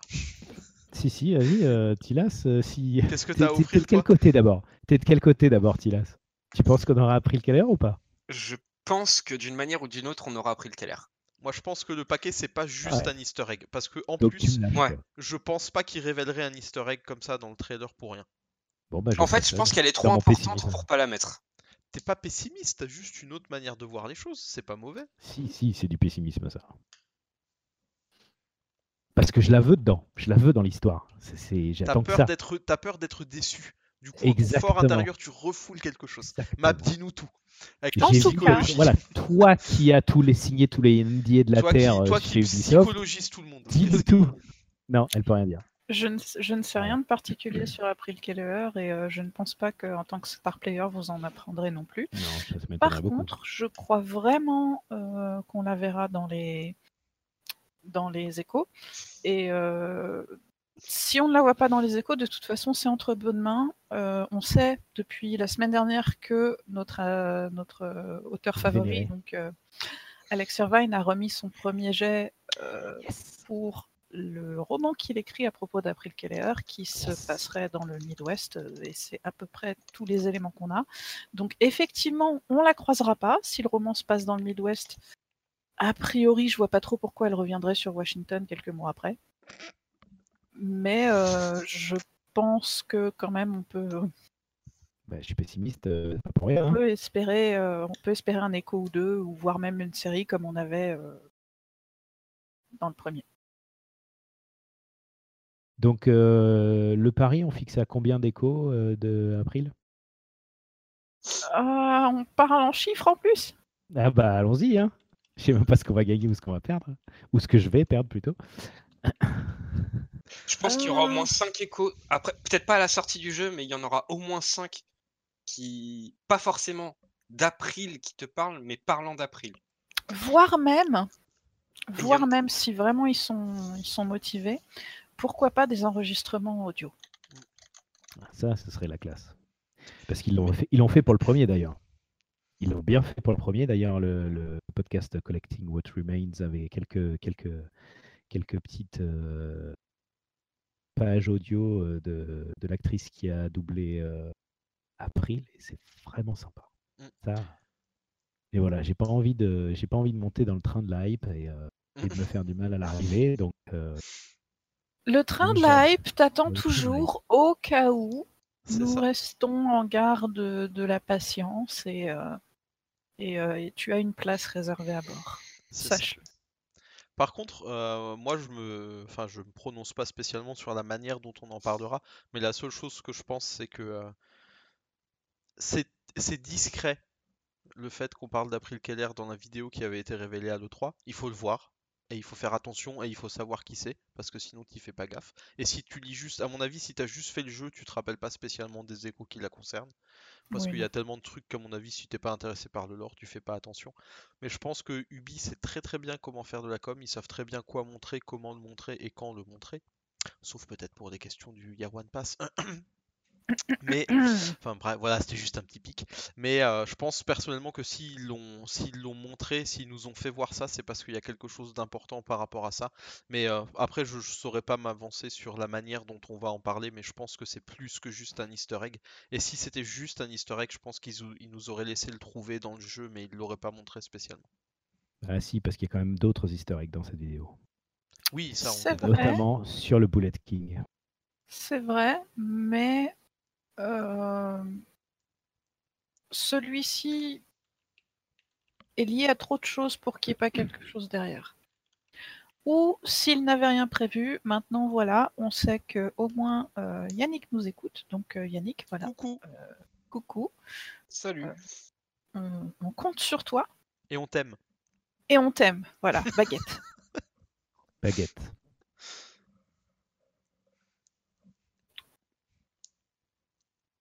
Et on sort les rames, elle rebondit. Mais et du coup, alors pour vous, pour l'histoire, quelles sont les choses aussi que j'ai pas dites? Parce que j'ai pas tout dit, mais euh, il y a sans doute encore des choses à dire sur le où, quand, comment. L'avion du président. Peut-être. Ah, que. Pour moi, le jeu, il va commencer euh, avec cette mission-là. Et au tout début du jeu, je pense qu'il y aura tout un arc autour du président qu'on saura pas forcément s'il est vivant ou mort. On va devoir le chercher un peu. Et voilà. J'en vois certains sourires ici. Je suis pas je persuadé que ce soit au tout début du début, mais euh, Je pense Il qu'il y aura un truc là-dessus. il est clair qu'il y aura, à mon avis, au moins un écho dans l'avion. Et que, parce que dans le 1, on n'est jamais sûr que le président est vraiment mort.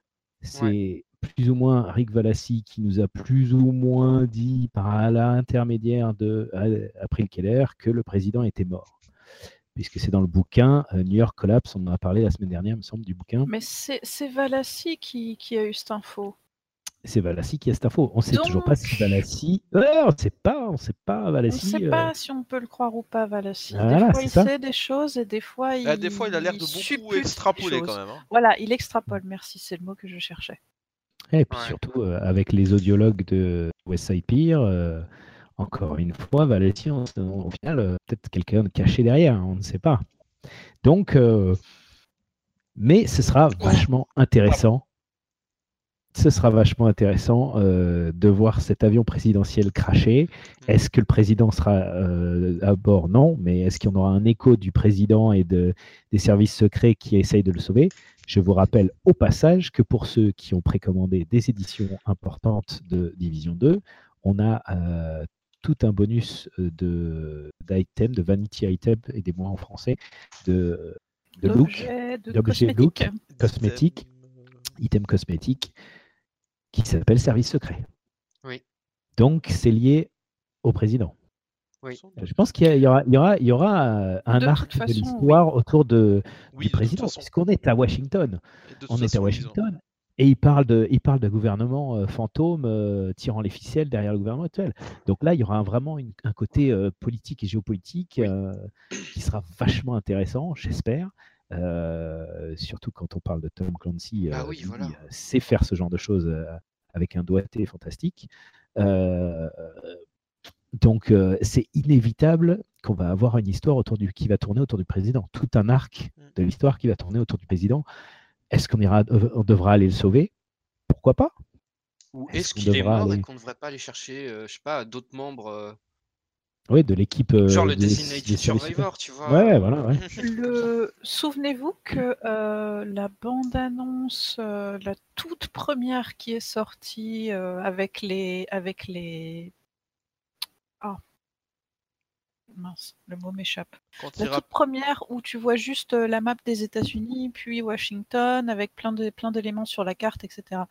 quand il- Dans tu, veux, tu veux dire quand il rappelle combien il y a de personnes à Washington, de politiques, euh, de Voilà, secrets et tout? La même, Ouais. en fait, la même bande-annonce introductive qu'on a eue pour Division 1.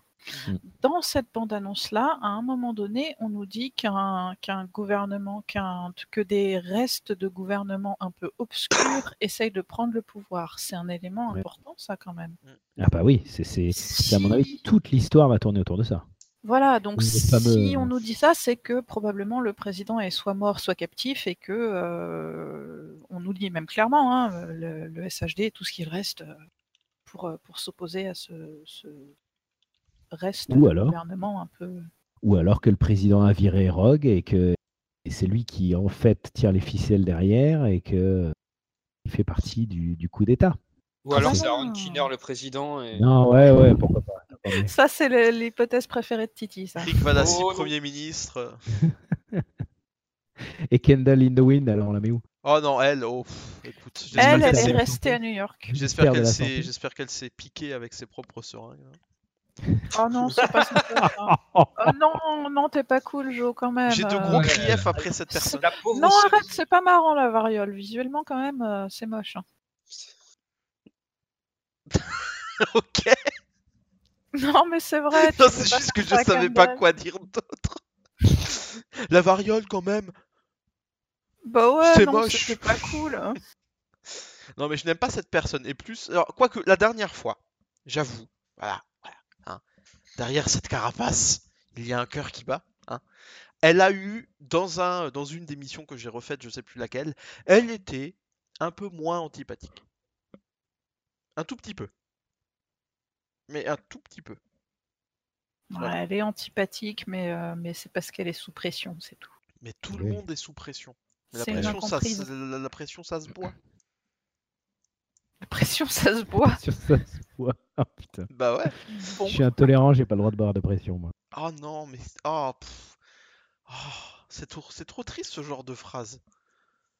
Moi, je refuse de continuer des podcasts si tu me déprimes avec ce genre de phrases tellement tristes. Si tu savais. C'est pas, c'est le moindre de mes, mal, de mes mots. Ah, tu me raconteras tout. Non, non. Euh, Quand Oh on non. sera affublé de nos t-shirts orange. euh, On va, on va virer au pathétique là. C'est- ça- ce sera déprimant. C'est ça, on prendra une soirée, tu me raconteras tout ce que tu peux pas boire et manger, moi je pleurerai pour toi. Voilà, c'est ça. Et tu, tu les mangeras pour moi.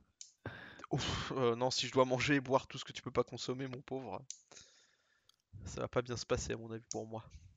Et donc, après cette interlude.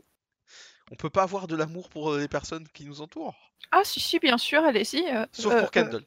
Voilà, j'allais dire, tu peux aussi exprimer clair. ton amour pour Kendall, Kinner, euh, tous ces gens fort sympathiques. Ah, mais moi, Kinner, je le trouve fascinant comme personnage. hein. Ouais, mais je lui donnerais pas de l'amour, tu vois. Ah, j'ai pas dit ça non plus, mais je trouve qu'il est fascinant. Il Si, a si, été moi très je lui donnerais de l'amour à grands coups de M4. Ouais. Ah, écoute, chacun son type d'amour, nous, on ne te juge pas. hein. Voilà. Non. Non, non, on ne juge pas. Et donc, pour ce qui est de l'histoire, c'est à peu près tout ce qu'on Ouais, sait. hein, On n'a pas encore beaucoup d'éléments. Si, Joe, on a un élément? Non, mais est-ce que j'ai le droit de poser une question? Oui. Enfin, vous, qu'est-ce que. Enfin, bon, comment je la pose? Euh, Cap disait tout à l'heure, euh, nos agents, c'est euh, des agents qui sont pas ceux euh, du 1, etc. Donc c'est une, c'est une autre histoire, entre guillemets. D'après vous, est-ce qu'ils débarquent Et je pense pas qu'ils débarquent au moment de The Division 2. Mais d'après vous, qu'est-ce qu'ils ont fait avant? Où est-ce qu'ils étaient avant d'arriver à Washington? Est-ce que vous pensez qu'ils étaient déjà dans les environs et ils ont bossé pendant 7 mois à faire d'autres trucs? Ou est-ce qu'ils viendraient éventuellement carrément d'un autre euh, coin du globe Enfin, pas du globe, de, des States? Des États-Unis. Euh, alors pas forcément extrêmement éloigné, et puis que finalement il y aurait peut-être eu, je sais pas, un appel de détresse ou autre euh, de Washington et qui serait venu du coup exprès? Qu'est-ce que vous en pensez vous? Tu donnes un peu. Pardon, Mab, vas-y. Il y a un appel de détresse. Ça a été clairement dit. Il y a un appel de détresse. J'étais euh, plus certain. ouais. Je suis désolé, il y a un appel de détresse dans Division 1. Tout à fait. J'étais, Quoi? j'étais pas certain de pouvoir. euh, Euh, je... euh, spoil. Ah, mission secrète. Voilà. Ah ouais, il y mais a non, un mais moi, je appel l'ai de détresse. euh, personne ne l'a fait euh, ici. C'est moi qui. Oui, d'ailleurs il faut qu'on la fasse. Tu t'es Oui, spoilé. il faut qu'on la fasse. Il faut qu'on la fasse. Et donc, il y a un appel de détresse qui dit clairement que euh, les agents du SHD sont appelés à retourner euh, à la base du SHD qui est. New York. Euh, d'ici, pardon. Oh là là. Voilà. Et bah alors, ça se trouve, c'est notre agent du 1 qu'on récupère dans le 2. Non, c'est bien dit, ce Non, sont des agents aguerris, mais ce ne sont pas nos agents du 1. Mais comment Euh, était-il censé retourner? Ben, Ah ont mis 7 mois à pied. oh, oh, pardon, attends, Cap, Oui. t'as un oh. peu coupé, tu disais? Bah, ils ont mis 7 mois à pied, hein, qu'est-ce que je te dise? Il Attends, n'y avait rien d'autre. Hein. je vais regarder. Ça prendrait pas 7 mois à pied. Je mais regardais avec Google Maps. Continuez. Non, ça, ça, ça prendra prendrait pas quelques jours. à pied parce que c'est pas très très loin. C'est pas très très loin l'un de l'autre. Non, non, non. Mais, euh, Mais avec rien qui jours, fonctionne et toutes les limitations et les dangers et tout, euh, Ah bah de toute En fait, façon, le oui. plus dur, c'est sortir de New York. hein. déjà. Oui, ou de rentrer de Washington, parce que c'est la même chose. C'est des grandes villes comme ça qui vont être assaillies en sortie et en entrée de- d'autoroute euh, et d'accès d'accès aux villes. Puisqu'il y a be- beaucoup de flottes aussi euh, à Washington, puisqu'il y a tout le, toute la rivière Potomac. Euh, donc c'est également des, petits, euh, des petites îles. Euh, donc les accès sont assez limités, ils vont être encombrés par les véhicules, par les barrages de la GTF, ou de la police, etc., de la garde nationale plutôt. Donc clairement, clairement, on va, on va avoir du mal à rentrer dans Washington ou à sortir de New York. Maintenant, Julian Garretti avait été extrêmement clair dans toutes les interviews qu'il avait données pendant le 3. Ce ne seront pas les agents qu'on a dans Division 1. Hmm. Donc ce sont de Oui, nouveaux agents. c'était On part sur une autre histoire. On part sur une autre, une autre ligne de, de directrice de l'histoire. Euh, le QG, euh, on a plein de potentiel parce qu'il y a quand même le Pentagone. Ju- Juste à côté d'Arlington, il y a le Pentagone. Euh, à mon avis, euh, il y aura certainement quelques missions dans ce coin-là. Euh, c'est y a plein de choses. C'est juste. Qu'est-ce que, à quoi je pensais? Ah oui, le. Non, euh, non. euh, Oubliez ce que je viens de dire. Mais oui, il y a le Pentagone et, certainement d'autres points intéressants et importants pour le QG de, du SHD. Je ne sais pas du tout où est Homeland aux États-Unis en fait. Je pense que ce sera personnalisé. Pour, euh, pour, la, pour la Directive 51 Je pense que le SHD a son propre euh, QG à part. Oui, sans doute. Ouais. Mais en tout cas, ouais, ça, on est sûr que euh, les agents conjoints ne sont pas les agents de New York. Mhm. Après, qu'est-ce qu'ils ont fait avant?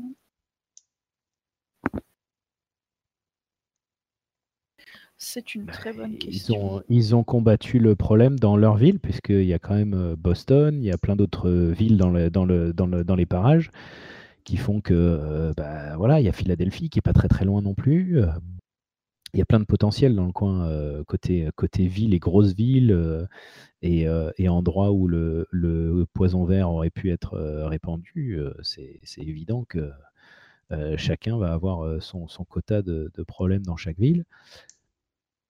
Les agents qu'on incarnera dans le 2 seront les agents qui auront répondu à ce, fa- à ce fameux euh, appel de détresse de Washington, Mhm.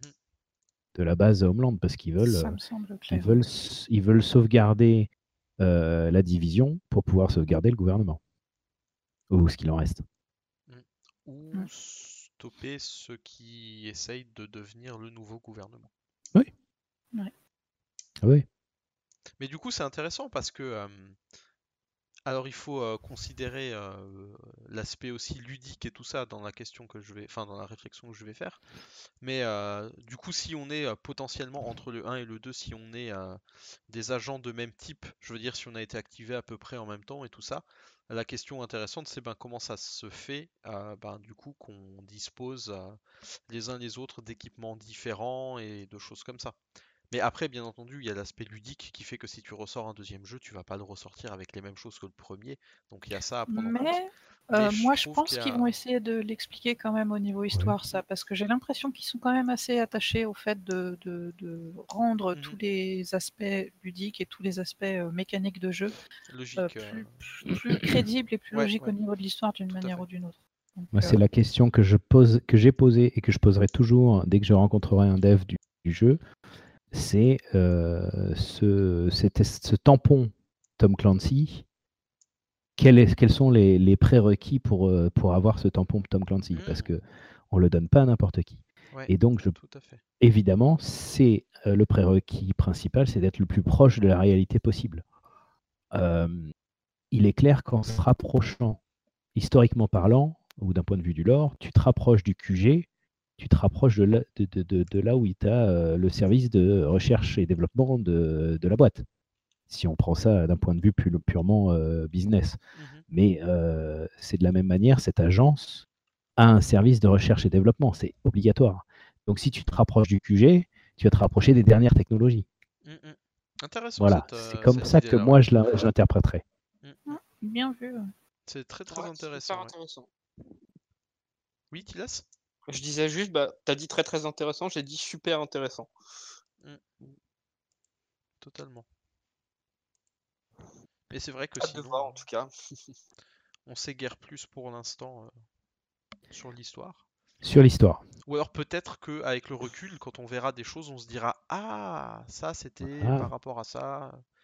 Parce Mais reste il est même, évident euh, qu'avec euh, juste la démo, t'es aux yeux après, qu'on aura certainement raté, parce que comme disait euh, tout à l'heure, on a 15 minutes de démo, c'est tout. mm, mm. Donc c'est pas là-dessus que tu vas réussir à déterminer euh, Non non mais je parlais aussi tu tous vois, les des- arcs de l'histoire euh, de... qui, qui va, qui va tourner autour Non non mais je parlais aussi par exemple tu vois des trailers, des choses comme ça. Ah, voilà, donc dans les trailers, Ouais. on a aussi vu que euh, il Le y avait liquide les... vert, euh, vert le liquide jaunâtre, euh, les Troussons, là. Comment ils s'appellent en français Les héritiers. Les héritiers. Les héritiers. C'est pas mal traduit ça, dis donc. Les True Sons of Bitches. Les héritiers, un groupe de paramilitaires décidés à mettre à profit leur expertise de la guerre de rue et leur de la guerre de rue. Pardon, et leur puissance de feu démesurée pour dominer, enfin quand on sait qu'ils viennent de la GTF, démesurée, ça fait rigoler. bon, à mon avis, ils feront, moins, ils feront beaucoup moins rire sur le terrain. Alors ça, j'ai entendu beaucoup cette réflexion en anglais aussi, et euh, je souhaite dire qu'il ne s'agit pas de la GTF telle qu'on l'a vue à New York, qui manquait d'expérience et d'armement pour des raisons logiques quand on connaît la situation de New York au niveau des Mhm. armes, etc. C'est la GTF de, de Washington. Washington, c'est la capitale des États-Unis, c'est protégé, il y a la garde nationale, il y a beaucoup de choses, vous le savez mieux que moi. Ouais. Donc, on peut penser que le GTF de Washington est un peu plus euh, performant, Militarisé peut-être. militarisé, oui, Non. voilà, un peu plus On en- on en- expérimenté. on en rigole, mais c'est vrai qu'ils disent dans le, dans le truc, euh, euh, à la tête des héritiers, il y a donc un, un ancien officier de la GTF. Comme tu dis, la GTF a, à Washington est, est tout autre que celle de, de New York. On le voit dans cette même, euh, cette même bande-annonce euh, quand on voit euh, l'avion en papier qui vole, où on voit les héritiers qui sont en train de récupérer des, euh, des gens et qui vont les abattre un peu plus, t- un peu plus tard. Un des héritiers a un pantalon de Marines. Hmm. Donc en effet, quand on commence à parler de Marines et de garde nationale, c'est quand même autre chose que les pauvres pompiers et policiers de New York. Voilà. Même si on dit New York's finest, les pauvres, ils c'est pas la même capacité, c'est pas le même entraînement, c'est pas le même Bon, après- équipement sur le terrain, et euh, donc à mon avis, on va avoir affaire à des, à des à une faction qui va être autrement plus difficile à, à Mhm. combattre que, les, que, que Et ce que la qui, a, et qui a eu le temps de s'endurcir aussi un petit peu, parce qu'après, on sait mois, que oui. sur le dans un premier temps, euh, la garde nationale, ça, ça a été un peu, euh, à New York, ça a été un peu la panique, il y en a qui ont déserté, etc. Mais Mm. une fois que euh, la situation était comprise, c'était peut-être plus facile aussi de demander aux gens de faire quelque chose et de, et de, Mm. de reprendre un peu leur poste, peut-être. En tout cas, j'espère qu'on aura des flashbacks, euh, peut-être sous forme d'écho, d'intel à récupérer ou autre.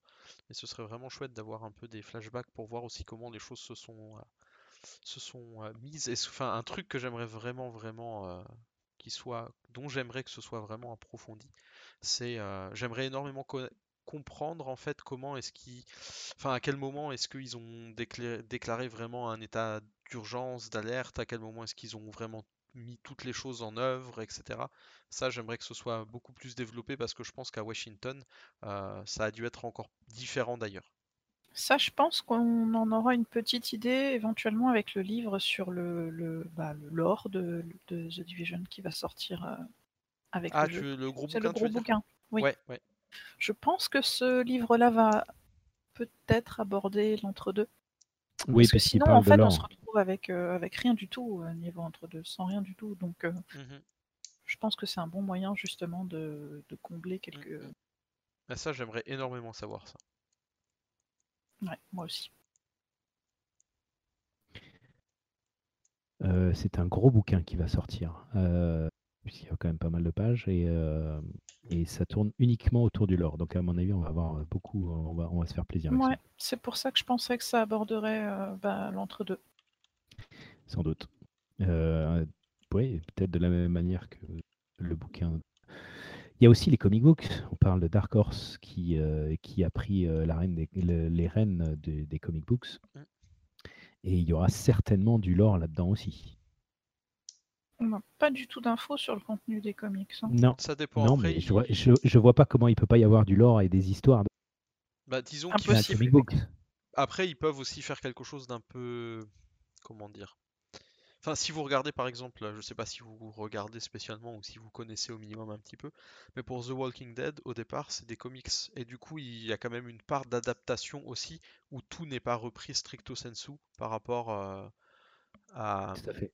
par Ouais. rapport aux comics, puisque les comics sont premiers euh, dans la hiérarchie et que la série télé est venue après. Donc peut-être que, alors il y aura sans doute des éléments de lore, mais j'imagine il y aura aussi des choses où peut-être il faudra se dire, ben ça on va pas le retrouver parce que c'est que pour le bouquin et ça a rien à voir avec le, le lore du jeu en tant que tel. Ou alors Ubi, Massive, etc. sont très stricts et ils demanderont à ce que ce qui est dans les bouquins, ça soit des choses qui sont dans euh, l'idée du jeu vidéo.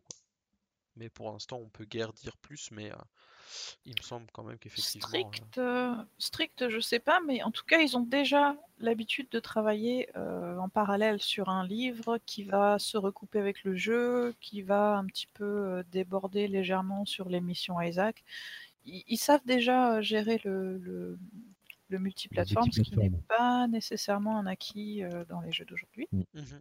Donc je pense qu'on peut espérer avoir quelque chose avec un petit peu de, Et puis, euh, de, de connexion entre les. les d'interconnexion entre les différentes Ouais. plateformes. ouais. Ouais, Mm, ouais, mm. ouais. Ce qui est aussi chouette parce que du coup c'est aussi un peu l'idée de, je dirais, d'une espèce de... Enfin je trouve ça sympa parce que c'est pas juste le jeu, mais t'as d'autres éléments qui viennent euh, à côté et qui complètent, euh, qui complètent ce que, euh, ce que le jeu nous apprend et je trouve que c'est chouette parce que c'est vraiment une place, c'est vraiment multimédia finalement. Avec des livres, avec euh, films, avec euh, jeux vidéo, et puis euh, Et voilà, ça c'est. Exactement. Et avec à l'origine aussi la- l'histoire de la tablette, là, du jeu, de pouvoir jouer sur la tablette. Donc c'était vraiment conçu dès le départ comme un projet multimédia. Ah, tu, parles à l'époque unique. avec le drone que tu pouvais avoir sur tablette, c'est ça?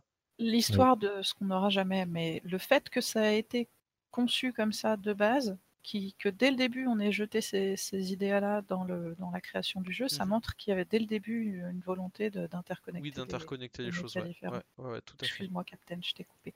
Non, non, c'était si je voulais en venir à ça. On a fini avec l'histoire? Je pense que Oui. oui. Il me Ouais. semble. Euh, ben, du coup, je pensais vous proposer d'aborder brièvement euh, la sortie d'Assassin's Creed Odyssey pour avoir un petit peu euh, des discussions qui sortent un petit peu de Division tout en restant un peu dans le thème. Mais avant ça, je crois que Captain avait quelque chose à nous dire au sujet d'un certain New York Collapse. Ah, pas forcément. Non, on parlait d'un pari tout à l'heure, mais en fait, euh, c'est pas un pari. On pensait plus à ce qu'on appelle communément un giveaway, puisqu'on vous en a parlé euh, lors des précédents épisodes euh, de ce fameux bouquin New York Collapse, qui malheureusement n'est disponible qu'en anglais. Euh, on voulait quand même vous donner la possibilité et l'opportunité de le gagner, puisqu'on en a un exemplaire ici à SHD France.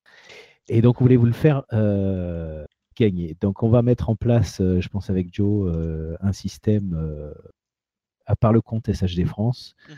euh, pour trouver un moyen de vous faire gagner. On va, on va, on va vous trouver une idée, mais euh, j'ai l'exemplaire avec moi ici, qui est encore sous blister. Et euh, donc, bah, soit on le signera à la PGW, soit on vous mettra un petit mot avec, comme on a fait pour les pins. Et, et on, vous fera, on vous fera gagner ça dans les, dans les jours à venir. On va penser à ça avec, euh, avec Joe, de façon plus concrète. Tout à fait. Alors bien sûr, le livre est en anglais, hein, il n'existe Ouais, ouais. absolument pas en français. Il est quand même, il est quand même abordable si vous avez des notions d'anglais. Et, et, euh, après, je dirais même si vous parlez peut-être pas anglais, euh, si vous êtes un peu comme moi, ben juste le fait d'avoir des goodies, euh, c'est déjà hyper euh, sympa. Et là, il y a pas mal de goodies avec le bouquin, donc euh, ça peut C'est un aussi très être. objet. C'est Et un magnifique objet. C'est c'est une excellente manière de faire comme Tilas et de vous mettre à l'anglais grâce à The Division. Voilà. Voilà. C'est pas beau SHD France? J'ai pu le feuilleter chez Map parce que moi, euh, je l'ai pas non plus. Je peux vous dire que franchement, c'est un, c'est un beau bouquin. C'est un beau cadeau euh, qui vous fait le cap. C'est toute la team. hein. Je propose que, euh, je propose que l'on qu'on lance un club de lecture SHD pour que, euh, Très comme il bonne est dit, idée. euh, comme il est dit dans The Division, euh, premier du nom, euh, le temps de lecture se fera euh, de telle heure à telle heure à tel endroit euh, pour les enfants. D'accord, je veux bien l'animer, mais avec mon accent franglais, euh, ça va être Ah, rigolo suis- de le lire. Je suis sûr que tu t'en sortirais très bien. En ASMR, tu sais. C'est ça. Exactement, en ASMR avec ta petite voix comme ça. Ah, je craque. On tient un truc là. hein. Ah, totalement. Non, On tient non. quelque chose. Tilas sera présent sur le stand Ubisoft à la Paris Games Week pour une lecture Pour la dédicace et la lecture de ASMR. Et il vous fait une dédicace en ASMR aussi, il vous parlera tout droit dans l'oreille. C'était Là pas sûr, mais du coup, c'est encore moins sûr. Là, je pense que tout employé d'Ubisoft qui écoute ce podcast est en train soit d'éclater de, paniquer. rire, Ou de soit paniquer. de se planquer sous son bureau. Ou alors simplement de, de m'interdire euh, de, de, de parler à qui de droit pour essayer de m'interdire l'accès au stand Ubisoft. Non, alors non, ils sont vous en train, pas. ils sont en train de se dire, ils sont vraiment idiots. euh, on les garde pas pour le programme des star players. On vient de se griller. Joe et Brown est grillé, c'est terminé. C'est ça, on va être euh, rétrogradé et tout, c'est terrible. C'est une étoile filante. C'est ça. Bah écoute, euh, moi c'est une étoile, hein. Elle est partie comme elle est venue. c'est ça. Oh là là, c'est fou. Mais mais en tout cas, oui, merci à Cap qui a eu euh, vraiment Ouais. l'idée de ce giveaway et puis qui a, voilà, qui a mis euh, en œuvre les moyens nécessaires pour euh, que ce soit réalisable. Ouais, Euh, je suis un grand amoureux de ce bouquin. Euh, comme le disait Joe en lui-même, même si vous ne parlez pas anglais, c'est un bouquin extraordinaire.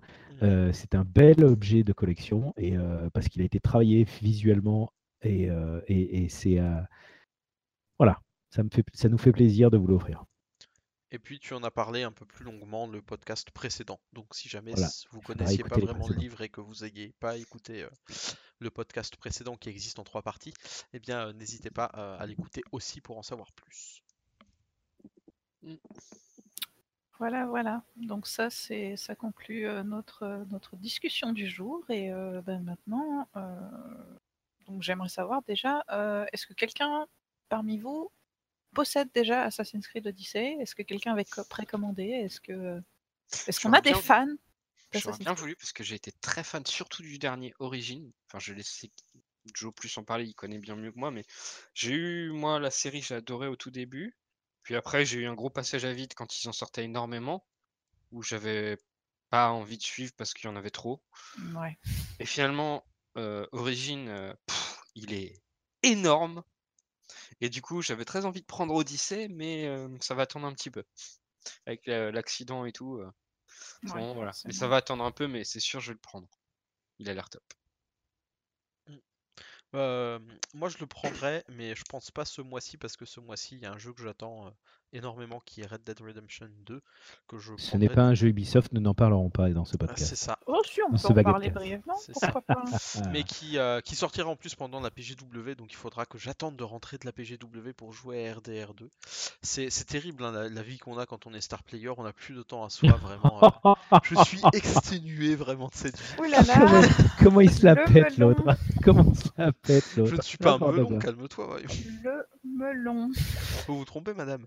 Non, mais voilà, euh, je le prendrai, mais pas tout de suite parce que euh, ce mois-ci, je vais prendre euh, RDR2 qui me fait énormément envie en tout cas. Mais je le prendrai parce que, enfin, les critiques en tout cas sont assez unanimes, celles que j'ai lues en tout cas, où le jeu a l'air d'être vraiment. Excusez-moi, y a Tilas qui dit des bêtises dans le chat écrit de Discord? Euh, donc oui, je le prendrai. Les, euh, les, les reviews et tout ça qui ont été faites, euh, les tests qui ont été faits, le notent vraiment extrêmement bien. Certains, je crois que c'est IGN, se sont même, sont même allés jusqu'à dire que c'était le meilleur de la série. Alors bon, c'est toujours Est-ce le que- meilleur de la série à chaque fois. Donc euh, Voilà, est-ce qu'ils vont pas nous dire ça à chaque fois? Est-ce que les médias euh, de notation de jeux vidéo sont encore crédibles? C'est discutable, mais en tout cas, c'est vrai J'ai que... j'ai juste un petit. En parlant de ça, justement, les médias de jeux vidéo pas trop crédibles et tout. Moi, il y a quelqu'un que je vous conseille, c'est un YouTuber, c'est pas quelqu'un que je connais personnellement ou quoi. Euh, il est connu, mais pas trop. Il avait fait une vidéo superbe euh, qu'on avait link avec le compte SHD France. Euh, c'est un mec génial. euh, autour du jeu vidéo, ce qu'il fait, c'est super. Euh, il est très drôle, il est super pertinent. Il s'appelle euh, Jean-Baptiste Chaud. Ah oui, On vous mettra un lien de sa chaîne euh, dans un tweet avec SHD France. Il a fait des oui. vidéos sur Assassin's Creed Odyssey qui sont super. Et voilà, moi, s'il y a quelqu'un, un média en tout cas, que je devais vous conseiller autour du jeu vidéo pour tout ce qui est test, review, etc., c'est ce mec-là qui, qui a un boulot énorme et qui, enfin, à mon sens, n'est pas récompensé à sa juste valeur euh, Alors, en termes euh, de vue, on va dire. ouais, je, je rebondis rapidement là-dessus parce que euh, bah, j'ai vu certaines de ces vidéos. Contexte, moi en fait, je connais très très peu le YouTube francophone parce que au moment où YouTube a explosé, j'ai déménagé au Japon. Donc du coup, euh, je connais bien tout ce qui se fait euh, en anglophone, je connais bien tout ce qui se fait en japonais, mais euh, c'est vrai que c'est la seule personne pour l'instant qui a retenu mon attention vraiment en matière de jeux vidéo. Pour le reste, soit le ton ne me va pas, soit je trouve que c'est trop superficiel, soit, soit ça traite pas de, jeux euh, de manière globale, etc. Et donc du coup, je recommande totalement aussi. C'est un mec qui est décalé, enfin qui fait les choses de manière assez décalée. Il a différents euh, concepts. euh, un concept en fait où par exemple il va vous raconter l'histoire de manière un peu décalée d'une série. Par exemple, il l'a fait sur God of War, j'ai que celle-là qui me revient là, où il raconte toute l'histoire de God of War en 3 minutes. C'est super Mm. décalé, c'est super Oui, drôle et en ai vu, ouais. plus, ça- par exemple, moi ma compagne, euh, je lui avais pris God of War parce que parce que voilà, elle se cherchait un jeu sympa. Et bon, elle me disait, mais je connais pas l'histoire et tout. Je lui ai montré la vidéo. Bon, après, God of War, on est d'accord, c'est pas le jeu qui nécessite de connaître l'histoire vraiment, mais elle aime bien s'intéresser euh, à l'histoire de ce qu'elle fait, etc. dans les jeux. Je lui ai montré ça, ça lui a suffi, quoi. Donc, franchement, sur tous les points, allez-y. Jean-Baptiste Chaud, c'est top. Voilà, pardon de t'avoir coupé. Voilà, c'était la petite page publicitaire. Euh, oui, moi, Jean, euh, Jean-Baptiste Chaud. Non, moi, Assassin's Creed Odyssey, euh, j'ai fait absolument tous les Assassin's Creed jusqu'au 4, le Black Flag. Et j'étais grand, grand, grand fan. Je me suis régalé à absolument tous les épisodes. Grand, grand fan de Ezio Auditore. Euh, j'ai énormément apprécié euh, Connor dans le 3, même si euh, au bout d'un moment, il devenait un peu surpuissant et, le côté, ils ont un peu perdu le côté furtif, mais ça, c'est pas grave, c'est mon ressenti parce que j'aime bien le côté furtif.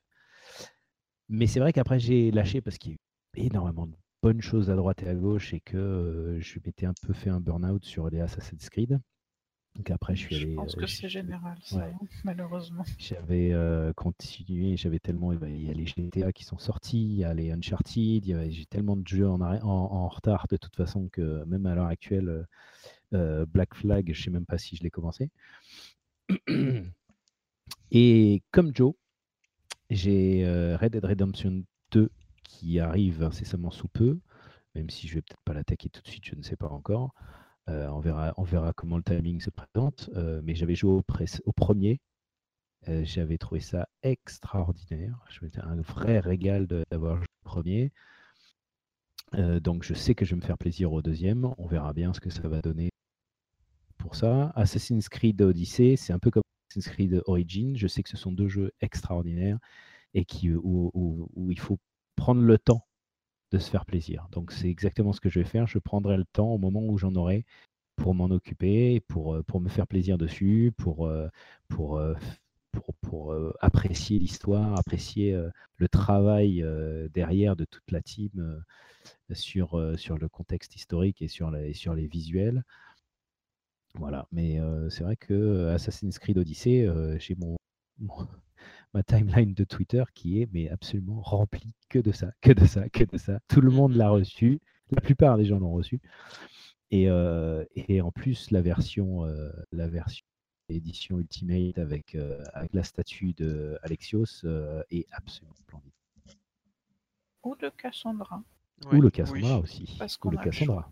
Bah, moi, je suis Non, du non, même ouais, que toi. Euh, Enfin, il y a Red Dead Redemption 2, enfin de vous deux avec Joe, qui m'attire vachement aussi, mais, euh, mais je le prendrai plus tard. Moi, je pense que quand, quand j'aurai un budget à allouer euh, aux, aux jeux vidéo, là, quand j'aurai, euh, à cause de l'accident encore, ça va me prendre encore un petit peu de temps, euh, je partirai sur euh, d'abord Assassin's Creed. Parce que franchement, Odyssey était top. Et d'ailleurs, oui, je voulais préciser une petite chose. Euh, oui, j'ai dit quoi? Odyssey. Odyssey. D'accord, pardon. Bah, j'ai été. euh, Il y a un truc que je voudrais dire qui me semble super important parce que dans mon entourage, j'ai entendu certaines personnes. Ouais, Ubisoft, ils sont repartis comme avant, à ressortir euh, euh, 50 trucs par an sur. Non, c'est pas vrai. En fait, ils ont produit Odyssey et Origin en même temps. C'est pour ça en fait qu'ils le sortent entre guillemets si vite après la sortie d'Origin. Comment dire? Oui, il faut bien comprendre que c'est une très grosse entreprise qui a beaucoup, beaucoup, beaucoup C'est- de ça. et, Voilà. de, et de capacité de production. c'est pas comme à une certaine époque entre guillemets où les enfin Ubisoft a vraiment écouté ses joueurs là-dessus enfin je tiens à le préciser euh, parce que enfin j'ai entendu des trucs qui sont pas forcément vrais euh, là-dessus et d'ailleurs euh, toutes les critiques que j'ai pu lire sont dites- enfin s'accordent tout à dire que, que Odyssey est un jeu très bien et terminé c'est pas comme je crois que c'était Rogue qui avait créé un peu le débat et celui sur Paris aussi C'est celui sur Paris qui avait créé beaucoup de débats Oui. aussi. Ouais, parce qu'il est parti pas vraiment terminé et, et vraiment pas, pas très bon par rapport à Pas ce qui peut être fait. Voilà. Unity Euh, avait des problèmes. Ouais, Là, c'est pas du tout la même histoire. Ils ont écouté, ils ont pris en compte. Il n'y a qu'à le voir avec Origin. Et puis, euh, et puis voilà, c'est euh, ils, ils ont pas sorti ça parce qu'ils ont vu que euh, Origin ça marchait et pour euh, pour traire la licence un maximum, si je puis dire. Non, c'est vraiment, ils, ils ont pris le temps de le produire comme il fallait. Il a sûrement euh, des défauts, hein, comme tout jeu, mais voilà, en tout cas, euh, c'est pas la même, c'est pas la même histoire. Voilà. Je tenais juste à le préciser parce que quand, quand il faut dire un truc qui nous plaît pas sur The Division, on le dit ou quoi. Quand on dit un truc qui nous plaît, il faut le dire aussi. Exactement. Moi, c'est un truc que j'ai entendu et qui est faux pour le coup. Enfin, moi, je travaille pas pour Ubisoft ou quoi. Enfin, si je vous le dis, c'est que C'est que c'est ce que je pense en fait, tout simplement. Voilà. Et, et là-dessus, on peut pas reprocher ça à Ubisoft parce que parce que voilà, il y a, y, a, y, a, il y a des gens, beaucoup de gens qui, qui ont travaillé, qui ont mis beaucoup de cœur là-dessus. Je dis pas qu'ils l'avaient pas fait avec euh, avec celui sur Paris, mais mais peut-être qu'ils s'étaient beaucoup trop pressés. euh, là, ça n'a pas été le cas, quoi. Voilà. Et c'est vrai que euh, on entend beaucoup plus les choses négatives que les choses positives. On a toujours plus envie de parler de ce qui nous déplaît que de ce qui nous plaît. Mais quand une démarche, un jeu, euh, un, élément, quelque chose nous plaît, c'est bien aussi de le dire. Je suis d'accord avec toi. C'est ça. Je veux dire, je suis le premier à le faire. hein, sur, euh, je me souviens sur l'un des premiers podcasts sur The Division, j'avais plus parlé, je crois, de, ce, dont j'avais peur que, que ce que que ce qui me plaisait dans ce que j'avais vu. Mais ben voilà, je tenais aussi à le dire. Ok, donc euh, en gros, vous allez tous y jouer, mais euh, plus tard pour diverses raisons. C'est ça. Et est-ce que toi, vous avez Mab vu, euh, juste, je voulais savoir si vous aviez vu la campagne, la campagne promotionnelle en anglais avec euh, Alexios qui répond aux questions des internautes. Non, Ouais. j'ai pas vu ça. J'ai vu ça. Il faut absolument C'est que super je te bien. link ça, c'est c'est absolument hilarant. Ils, ils ont pris des, des questions plus ou moins dirigées à, directement à- vers eux ou euh, parfois juste des commentaires et ils ont eu un, donc un- une personne, peut-être le doubleur d'Alexios, Je crois, ouais. Peut-être. je pense, c'est ce qui me semblerait, ce qui me semblerait logique, mais je ne connais pas suffisamment le jeu pour dire. Euh, ils l'ont mis en costume et euh, ils lui ont fait répondre à certaines critiques et à certaines questions. Et c'est absolument hilarant à regarder. Ça- je pense que ça doit être trouvable sous-titré quelque part. Euh, si ça ne l'est pas, ça ne devrait pas tarder parce qu'il y a énormément de fans dans la communauté d'Assassin's Creed. C'est une Mhm. très grosse communauté. Mais en tout cas, euh, jetez-y un œil si, si c'est quelque chose que vous n'avez pas vu parce que j'ai trouvé que c'était un vraiment très amusant. Il y a une question, par exemple, on lui demande Oh là là, mais euh, la, la- la team marketing euh, d'Assassin's Creed avait tellement d'argent pour faire un truc aussi farfelu. Et donc, euh, il prend un, un rouleau pour écrire et il le déroule lentement et on voit plein de dollars qui tombent du rouleau et il retourne et on voit que c'est écrit sur le rouleau Yes. On avait plein d'argent et on a fait n'importe quoi avec. J'ai ad- j'ai adoré cette, euh, cette euh, autodérision Ouais, et j'ai ouais, adoré euh, toutes les questions auxquelles ils répondent sont bien choisies, etc. Donc euh, voilà, moi je voulais juste signaler ça, j'ai trouvé ça assez sympathique comme façon de faire de la pub au jeu. Voilà, voilà. Et donc moi, oui, euh, est-ce que je vais y jouer? Bon, déjà j'aimerais finir Origins. J'aimerais vraiment finir Origins, mais euh, mais euh, je viens de me prendre Ghost Recon Wildlands. Oups. Et, et, oups. Et Nancy. En plus, j'ai vraiment très envie de jouer à Origins parce que ça se passe en Égypte et que c'est une période qui me passionne. Ouais. Puis il vaut le coup Mais- vraiment. hein, et je- ouais, ouais, ouais, je pense qu'il vaut vraiment le coup, euh, même au niveau du scénario et tout, Mm. mais euh, il faut que je prenne le temps, quoi. C'est pas, c'est vraiment pas le genre de jeu auquel tu peux jouer. Bah, ça se joue pas en coop déjà, donc euh, ça, ça change un petit peu la dynamique. Et euh, je pense que c'est le genre de jeu où j'ai envie de rester 3-4 heures dedans et euh, voire même plus. Et pour l'instant, bah, c'est difficile tant au niveau de mon emploi du temps qu'au niveau de mon dos qui n'a absolument pas envie que je dépasse les deux heures d'une survie. Mais euh, voilà, du coup, je compte le faire aussi, mais Origins d'abord parce que Égypte antique. Joe, tu voulais nous dire quelque chose? Oui. Je voulais savoir si je pouvais dire un petit mot sur, euh, sur la bêta de The Division. Oui, bien sûr. The Division 2, bien entendu. Alors non, je ne vais pas vous annoncer la date de disponibilité de la bêta parce que je ne la Oh connais pas. Eh ben non. Oh, la tristesse. Oh, on est déçus. tristesse. J'en profite pour rappeler qu'on n'est pas affilié à Ubisoft. Du coup, si vous voulez des informations exclusives, eh bien, on ne pourra pas vous les donner parce Désolé, que nous ne les pas. possédons pas parce que ce n'est pas notre projet. Donc nous ne pouvons pas savoir. Voilà, ce que je voulais dire sur euh, la bêta. Hier, euh, plusieurs d'entre nous, peut-être que vous aussi, euh, on a reçu un mail de la part de The Division qui nous remerciait. euh, tu peux sécher tes larmes, effectivement, euh, Tilas. Je Oui. t'entends pleurer au loin. J'ai précommandé, n'oubliez pas. C'est ça, mais on a reçu un mail pour nous dire merci d'avoir précommandé The Division 2 et qui nous rappelle notamment qu'en ayant préco The Division 2, eh bien, nous avons un accès euh, garanti et non pas sécurisé euh, à, la, à la bêta privée du jeu. Euh, du coup, ben voilà, on s'est simplement un peu dit bon, pourquoi est-ce qu'on nous envoie maintenant un mail comme ça pour nous reparler de ça euh, Je dirais euh, voilà, sorti un peu de, nulle part finalement, puisqu'on est encore assez loin de la date de sortie, 162 jours pour le 15 mars et 159 pour l'accès anticipé.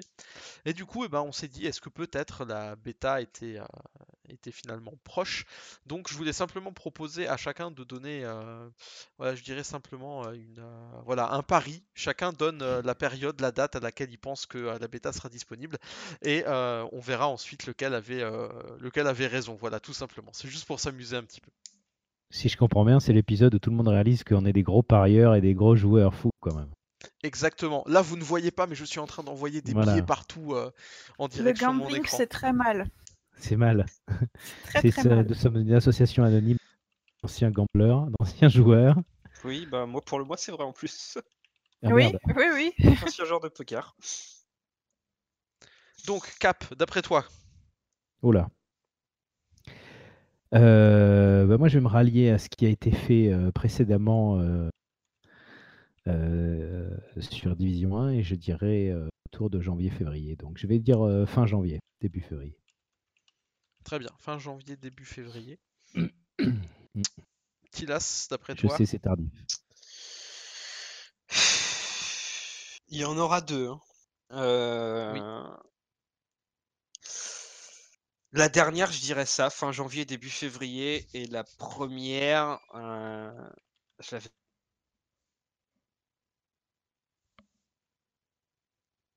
La première? Allô? Je ne vous entends plus. qu'est-ce les sorties de jeu pour Ah. Noël? Ouais, non, je pense pas que les gens soient dispo en décembre. Ça me paraît un peu. Après, ils ont communiqué à l'E3, à la Gamescom. Ils vont recommuniquer dessus à la PGW, même si ça sera pas. Enfin, je pense PAX. pas qu'ils vont. Apax, Ouais. Apax West, Apax Australie aussi. Ouais, mais voilà, les, les grosses annonces sont déjà faites. Ah, bien sûr, elles sont faites. aussi, ouais. donc, il faut quand même. Si je me mets à la place d'Ubisoft, faut maintenir la hype jusqu'à la sortie. Enfin, cela dit, vu que là, ça sera une bêta pour ceux qui ont déjà précommandé le jeu, il n'y a pas forcément besoin que ça soit fin novembre. Entre, allez, moi, je, je- entre le, le 28 novembre et le 15 décembre. Ça Ah, sera. euh, Toi, t'es imprécis, C'est précis, ouais. elle, elle va pas durer hein. tout ce temps-là, elle sera à cette période. Et pour la deuxième, j'avais dit fin janvier, début février, je vais dire euh, entre le 25 janvier et le, et le 12 février. Voilà. Ok. Très bien. Euh, Euh, moi, je pense que ce sera mi-janvier. Et euh, bon, après, euh, avant les bêtas, il y a toujours des alphas, je suppose. Et euh, moi, le truc, c'est que je sais pas trop comment ça se passe, puisque en fait, euh, je n'ai jamais fait la bêta d'un jeu. Voilà. Je... Non, mais les alphas, c'est fermé, fermé, je crois. Les alphas, c'est fermé, fermé. D'accord. Euh, ben oui, ouais, les alphas, c'est fermé en général. J'aurais tendance à dire, ouais, mi-janvier pour avoir le temps éventuellement de re- rééquilibrer s'il voit vraiment qu'il y a des choses et d'en lancer une autre, euh, je sais pas. on- Enfin, ouais, non, c'est. Ouais. Ouais, mi-janvier, ça me semble bien. Et je pense, je sais pas, il est censé y en avoir plusieurs en fait. euh, Le... Il y a deux phases de bêta. Ok. Il y a la bêta où tu as je- accès directement si tu as préco et l'autre à laquelle tu Voilà. sais il fallait ça- Ça, s'inscrire. j'étais pas sûre qu'elle soit pas fusionnée en fait. Non, non, il y en a deux. C'est euh, ce qui avait été bien dit par Yannick dans le State of the Game d'avant notre dernier podcast, si je me souviens bien. Ok, autant pour moi, j'ai pas dû le voir. J'ai, ça a été vraiment très compliqué les dernières semaines, donc. euh, Mais ouais. Mi-janvier, ça me semble bien. Donc du coup, s'il y en a une avant, euh, ouais, non, décembre, c'est pas possible. Donc euh, novembre, ça me paraît vachement tôt, mais soit fin novembre et mi-janvier. Ok, fin novembre et mi-janvier. Euh, au vu de ce qui a été fait sur The Division premier du nom et de ce qui a été fait plus récemment sur Ghost Recon Wildland, moi je parierais sur une début d'année en janvier et l'autre en février, à peu près un mois avant la sortie, pour euh, relancer une vague de d'achats, de précommandes et tout ça. Euh, voilà. Moi je, je verrais ça comme ça euh, par rapport à ce qui a été fait encore récemment avec Ghost Recon Wildland. Je dirais une en janvier, une en février, à peu près un mois avant. Voilà pour mon pari sur, euh, sur cette date. Et du coup, d'ailleurs, celui qui gagne, il gagne quoi finalement? C'est une très bonne question.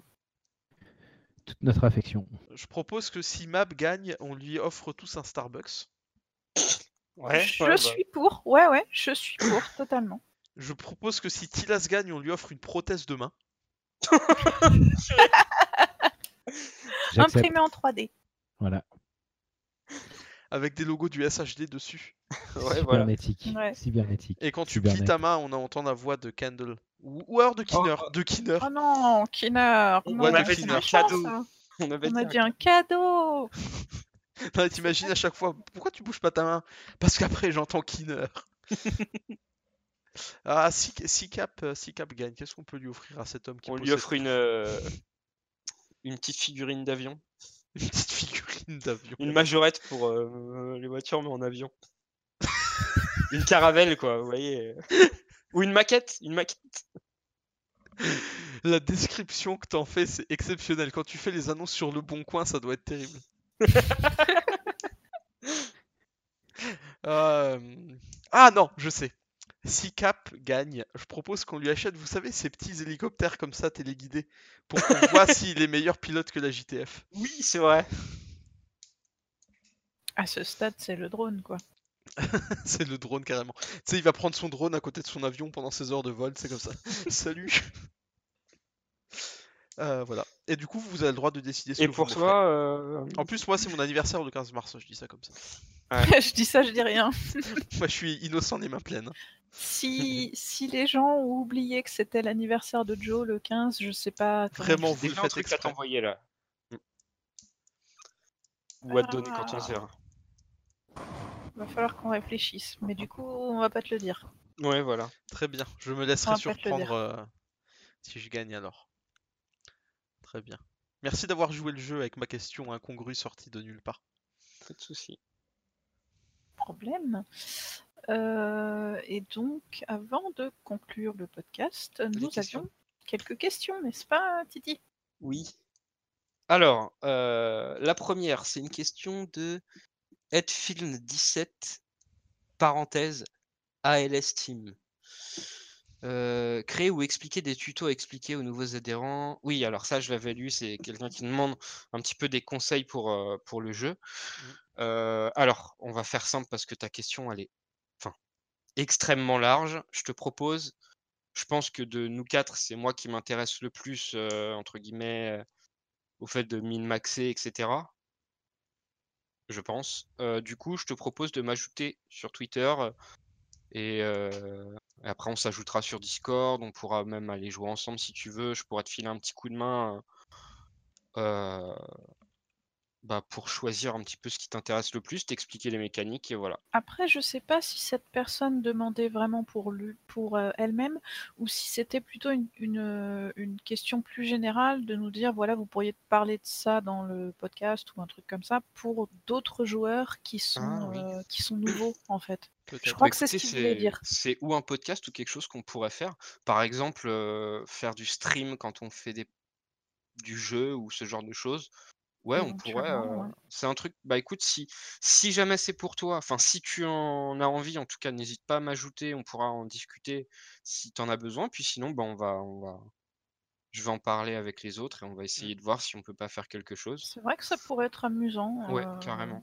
Toi, en plus, euh, c'est vrai que c'est ton truc d'expliquer les builds, donc ça peut être sympa. Et puis même pour nous, euh, de, de streamer, de, de jouer Oui. ensemble, ça peut être cool aussi. Hein apparemment, il y aura un peu de changement pour les armes pour TD2, des modifs. Donc ça, on a parlé bah, des grenades et des armes. Mhm.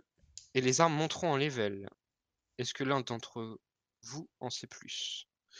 Euh, Les armes monteront en level. euh, J'en ai pas entendu parler maintenant. Bah, pour tous, ça me dit rien, je crois pas. J'en ai Euh, pas entendu parler si, la si, démo, je crois savoir de quoi elle parle. Elle parle de. Vous savez, on va avoir accès à une arme pour, les, é- pour certaines éditions du jeu. Peut-être que c'est ça qui l'aurait induit en erreur. Et en fait, Ah c'est une arme que, que tu auras si tu as, voilà, si tu précommandé certaines éditions du jeu. Tu as accès à une arme exotique qui sera plus puissante, qui te permettra de faire tout ton leveling. Et ensuite, pour que cette arme reste entre guillemets intéressante, tu auras la possibilité de la crafter pour ton niveau 30. Mais, euh, mais les armes ne montent pas en niveau en même temps que toi. Il n'y a pas de scaling euh, sur l'équipement comme on pourrait l'avoir sur, par exemple, l'équipement héritage sur World of Warcraft. Ouais, Joe veut faire une précision apparemment. C'est- Est-ce que c'est peut-être lié, vous savez, à cette question du, de l'arbre de compétences qu'on pourra compléter après le niveau 30? Ah Peut-être, mais alors. Mais euh, on n'en sait pas plus de Mais là, toute on sait façon. rien du tout. Voilà, hein, donc euh, on peut pas répondre euh, plus, mais je me disais c'était peut-être ça. Ou alors Ah, peut-être que oui. Est-ce que Euh, ça serait pas une question de gear score aussi. Ouais, ou la question du gear score, peut-être que ton arme, tu l'as niveau 30, et après, en fait, au lieu d'avoir différents types de gear score selon le niveau de monde dans lequel tu te trouves, ce serait peut-être ça la question, mais alors là, dessus, on n'a pas du tout de réponse. Ah non, on n'a nous ne pas sommes pas d'infos. au courant. No Ubi, no Pas d'infos pour l'instant. Ensuite, on a Artenous. Bonjour, pensez-vous qu'un système de saison qui augmente le gear score max en même temps que les futures saisons de pass année 2 serait bien? Faire comme un wipe à chaque nouvelle saison, donc une fois par an, pour donner envie de farmer à nouveau, supprimer, ajouter des stuffs sans faire perdre de temps aux gens? Euh, ça fait un petit peu penser au système de saison de Diablo, Diablo 3 en l'occurrence, ce que tu décris. À mon avis, c'est pas euh, The Division est pas du tout fait pour, euh, pour ressembler à, à ce genre de jeu, avoir ces mécaniques-là. Hmm, Je Je pense pense pas non plus. Je pense pas non plus que ce soit ce que la majorité des joueurs attendent. Mais bon, après ça c'est c'est discutable. Mais euh, je pense pas que ce soit la direction que prenne euh, Ubi avec le jeu. S'il y avait un système de saison pour quelque chose, vu qu'il y a le Year One Pass qui sort, peut-être qu'il y aura un Year Two Pass. Peut-être, mais euh, ça m'étonnerait que, que tu aies une remise à zéro, etc. euh, ça- à mon avis, ça correspondra pas à ça. Mm. Ensuite, il y a Pierre qui roule. Euh, Il y a quelqu'un qui avait autre chose à ajouter là-dessus? Ouais, je voulais juste Ouais. dire que, euh, enfin, je sais pas comment les joueurs réagiraient au fait de maxer leur équipement, leurs armes et tout, et puis que à chaque fois, on, la saison d'après, ça soit remis plus ou moins à zéro. Voilà, ça marche dans Euh, Diablo. Enfin, moi perso, euh, si on me fait ça, euh, Ouais. je suis trop casual, je vais craquer si euh, je dois tout recommencer. hein. Et je Bah, vais, je me, bah, je vais, me- je vais me petit suicider après si c'est comme ça, donc euh, j'espère que ça sera pas comme ça. En fait, sur, euh, sur Diablo 3, ce qui est intéressant, c'est que tu as un système de saison, c'est-à-dire qu'en gros, tu te crées un personnage saisonnier. À la fin de la saison, donc euh, mettons que la saison dure un an, ton personnage se retrouve avec tous tes autres personnages qui ne sont pas saisonniers et tout l'équipement, tous les niveaux que tu avais récupérés. Parce qu'en fait, une fois que tu es niveau max dans Diablo, tu récupères des niveaux de parangon qui t'augmentent tes stats sur tous tes persos. Et en fait, à la fin de la saison, tu récupères tous les niveaux de parangon, tout l'équipement, tout l'or, toutes les gemmes, tout sur ton compte normal. Mais en fait, il faudrait que le jeu ait des mécaniques de farm énormes. Et ça m'étonnerait qu'ils mettent ça en place sur The Division. C'est clairement pas le, but, entre guillemets, de, de ce jeu. Voilà. Euh, on passe à la suivante? Oui. Je pense qu'on peut, ouais. Vas-y, vas-y. Alors, Pierre qui roule, quand pourra-t-on créer des clans et comment Y aura-t-il une application dédiée ou un site web dédié comme Ghost Recon ou Network? Aucune idée. Bah Eh ben, d'ailleurs, euh, je, vais, je vais appeler euh, Yves Guillemot tout de suite euh, pour savoir un peu ce qu'il en pense. Non, malheureusement, ne travaillant pas chez Ubo et chez Ubi, euh, on a de ce qui va se passer. À, une touche, à une touche de clavier près, c'était bon. Hein. oui.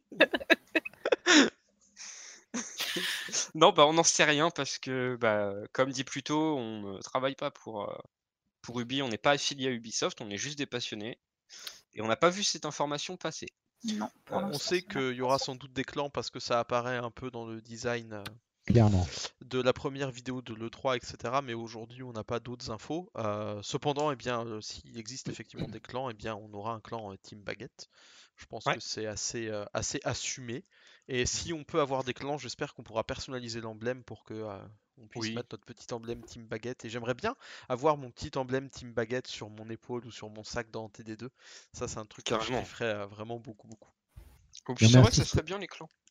Un système de clans, ils ont clairement annoncé qu'il y allait ça- y ça, il y avoir un aura, système ouais. de clans. Euh, sachant qu'il va y avoir des raids qui vont arriver, c'est Oui, la meilleure façon euh, de, de- de développer euh, le jeu en multi et en groupe, puisque le, on, on l'a vu dans plein d'autres jeux auparavant, tout ce qui est système LFG ou euh, recherche de groupe, euh, ou même euh, le système de, euh, de pouvoir jouer avec des, des joueurs euh, au hasard dans le jeu, en général, et surtout quand on parle de raid, ça ne fonctionne pas. Parce que Oui, euh, y a un manque de communication, les, les, les builds ne sont pas forcément complémentaires. Donc, et ils vont, clairement, ils l'ont dit, mettre en place des systèmes de clans. On ne sait pas à l'heure actuelle jusqu'à quel point ça va être développé, mais j'ose espérer qu'on pourra communiquer, communiquer au sein du clan et avoir des, euh, euh, des goodies intéressants pour pouvoir euh, vraiment euh, s'y retrouver. Beaucoup d'autres jeux le font très bien. Et euh, il y a quoi Il y a de quoi avoir quelque chose de, de fort sympathique. Oui. Donc euh, c'est- ça fait partie des gros points d'interrogation de Division 2, mais ça va venir, c'est sûr. Mhm. Espérons. Et dernière question, encore une fois Pierre qui roule, euh, et c'est une question que tu nous as déjà posée deux fois. Est-ce qu'on aura vraiment le drone volant avec mitrailleuse? Tu as une réponse bah, de Joe d'ailleurs. Nous ne savons euh, pas. Voilà, Aujourd'hui, nous ignorons. euh, Si. Voilà. Mais comme Il y aura Oui. un drone d'attaque, Exactement. qui est le drone d'attaque est un dispositif pouvant être contrôlé à distance et envoyé faire pleuvoir un déluge de feu sur les ennemis conscients du danger. Et apparemment, ce drone pourra également, peut-être, j'ai cru comprendre, être utilisé pour euh, healer des, euh, des joueurs de, du- de- de la même escouade. Mais après, au-delà de ça, je pense que c'est un drone qu'on ne pourra pas contrôler nous-mêmes. On pourra lui pointer la direction, la- la- quelle direction il faut aller, ou l'objectif à atteindre. Mais c'est tout. Pour l'instant, je pense qu'on n'aura pas plus. Et c'est clairement pas le drone qu'on nous avait, pas promis, mais qu'on nous avait, oui, montré lors des démos du, premier, qui pourra être dirigé par une tablette, par un, par un joueur hors de l'équipe. Non. Ce sera un drone qui fera partie de l'équipement euh, du joueur, qu'on a vu lors de la démo sur notamment le sharpshooter, le sniper, euh, C'est un où il le sharpshooter, C'est un skill du sharpshooter, il pourra le déployer. Et euh, sur, parce que là c'est carrément le site d'Ubisoft qui, qui j'ai- n'ai fait que lire ce qu'il y avait sur le site d'Ubisoft, qui pourra être utilisé comme drone d'attaque, mais j'ai cru comprendre que peut-être il pourrait être utilisé comme, euh, comme euh, heal ou comme système de défense également. Voilà. Mais on ne le contrôle pas plus que ça. Mm. Joe? Ouais, là où je pense qu'on a quand même une espèce de, je dirais, de sécurité. Alors, je sais pas si Mab validera mon usage de ce mot, mais là où on est à peu près certain qu'on devrait avoir euh, le drone, c'est que euh, vous avez peut-être vu, mais sur les dernières semaines, euh, assez régulièrement, euh, le compte de The Division a tweeté euh, Ah, euh, tel élément, euh, voilà ce qu'il va faire, machin, avec un petit, euh, avec un petit euh, GIF animé euh, qui montrait le, euh, qui montrait la compétence en question. Et le compte officiel Twitter de The Division avait posté un, gif de, du drone justement et qui réexpliquait un peu ce que faisait le drone. Donc si le compte officiel lui-même en a parlé avec une image pour le montrer, euh, je pense qu'on peut quand même être assez certain que ça devrait être dans le jeu final. Euh, encore une fois, nous on n'a pas d'infos euh, qui, qui nous parviennent en dehors des informations officielles. hein. On n'a absolument pas d'infos souterraines, rien du tout du tout. Donc on peut pas vous en dire plus, mais d- c'est un avis personnel, mais je pense que s'il a été présenté comme ça par le compte, on peut quand même être à peu près certain que ce sera dans le jeu. Et en plus, c'est aussi dit sur le site, comme Cap nous a lu euh, ce dont il était question sur le site. Je pense que s'ils en parlent sur le site, euh, ça devrait être dans le jeu final. Mais euh, je pense que c'est très bien que Cap l'ait rappelé, c'est pas du tout le même type de drone que ce qu'on nous avait euh, laissé entrevoir à l'époque. Et je rappelle quand même que le premier trailer où c'est apparu en, à l'époque, c'était en 2013, c'est-à-dire trois ans avant la sortie du jeu. Donc il y, a quand même eu une certaine latence. Là, ce qu'on a vu, c'est quelques mois avant, donc il y aura beaucoup moins de changements à mon avis. Oui, comme, bah, comme on te ouais, je m'en souviens la conversation qu'on avait déjà eue. Tu nous avais dit oui, mais on nous avait dit qu'il y aurait le drone. Comme l'a dit Joe, on peut donner que les informations qu'on. Voilà. Et dont on est sûr à 100%. Parce que le but, c'est de vous informer et de vous aider. Mais c'est pas de vous donner. pas, on, spécule, quand on spécule, on vous dit qu'on spécule. Oui, voilà. Là, allez, on, veut, on veut être sûr. Voilà, ben écoutez, c'était tout pour les questions. Et ça conclut notre euh, quatrième épisode du Baguette Cast. Euh, nous espérons tous qu'il vous aura plu. Euh, comme toujours, n'hésitez pas si vous avez des questions supplémentaires à nous poser. on postera à, la suite du podcast tous les liens de tout ce dont on a parlé. Et puis voilà, je vais laisser soin à chacun de conclure avec son petit mot personnel. Tilas, vas-y si tu veux. Euh, bah écoutez, euh, merci de nous avoir écoutés. Bon jeu à tous en attendant, et si vous avez des questions, n'hésitez pas à les poser sur SHD France ou alors, si vous préférez, à l'un d'entre nous, même sur nos comptes personnels. Mmh euh, bah moi je vous remercie encore une fois parce que euh, le fait que j'ai été euh, choisi pour être star player, ça fait, bah, c'est grâce à vous aussi. Donc je vous remercie encore vraiment très très très très, généreusement parce que vraiment vous avez contribué à ça. Et bah voilà, on, on, est très heureux en tout cas que vous soyez là sur le podcast, que vous écoutiez, que vous commentiez, etc. Donc merci. si vous aviez la vue caméra de ce que moi j'ai, euh, ce serait pas triste pour vous. Euh, parce que mes collègues sont un peu des par moment. Mais en tout cas, voilà, merci énormément à tous pour votre présence, pour vos questions, pour vos encouragements, etc. etc. Euh, et on vous dit à la prochaine. Et n'oubliez pas, il reste 159 jours jusqu'à l'accès anticipé de The Division 2 et 162 jours avant la sortie officielle et mes 31 ans. Et je laisse la parole à Captain pour un dernier mot. Mab, un dernier mot? Euh, moi, j'ai le mot de la conclusion là, donc je vais te laisser. Euh. Non, bah, moi, je vais vous dire au revoir. J'ai mes enfants qui tout le monde est en train de rigoler parce que tout le monde se tire la langue. C'est beaucoup, plus rigolo comme ça. Euh, donc, bah, moi, plus que, que, ce que ce qui a été dit, rejoignez-vous sur le site d'HD, SHD France et sur nos sites respectifs. On se fera un plaisir de vous répondre le plus rapidement possible dès qu'on en saura plus. On vous embrasse très fort. Voilà, voilà. Extremis malice, extrema baguette. À la vôtre. Merci et amen. À la prochaine. Bye. Bye. ciao. Ciao.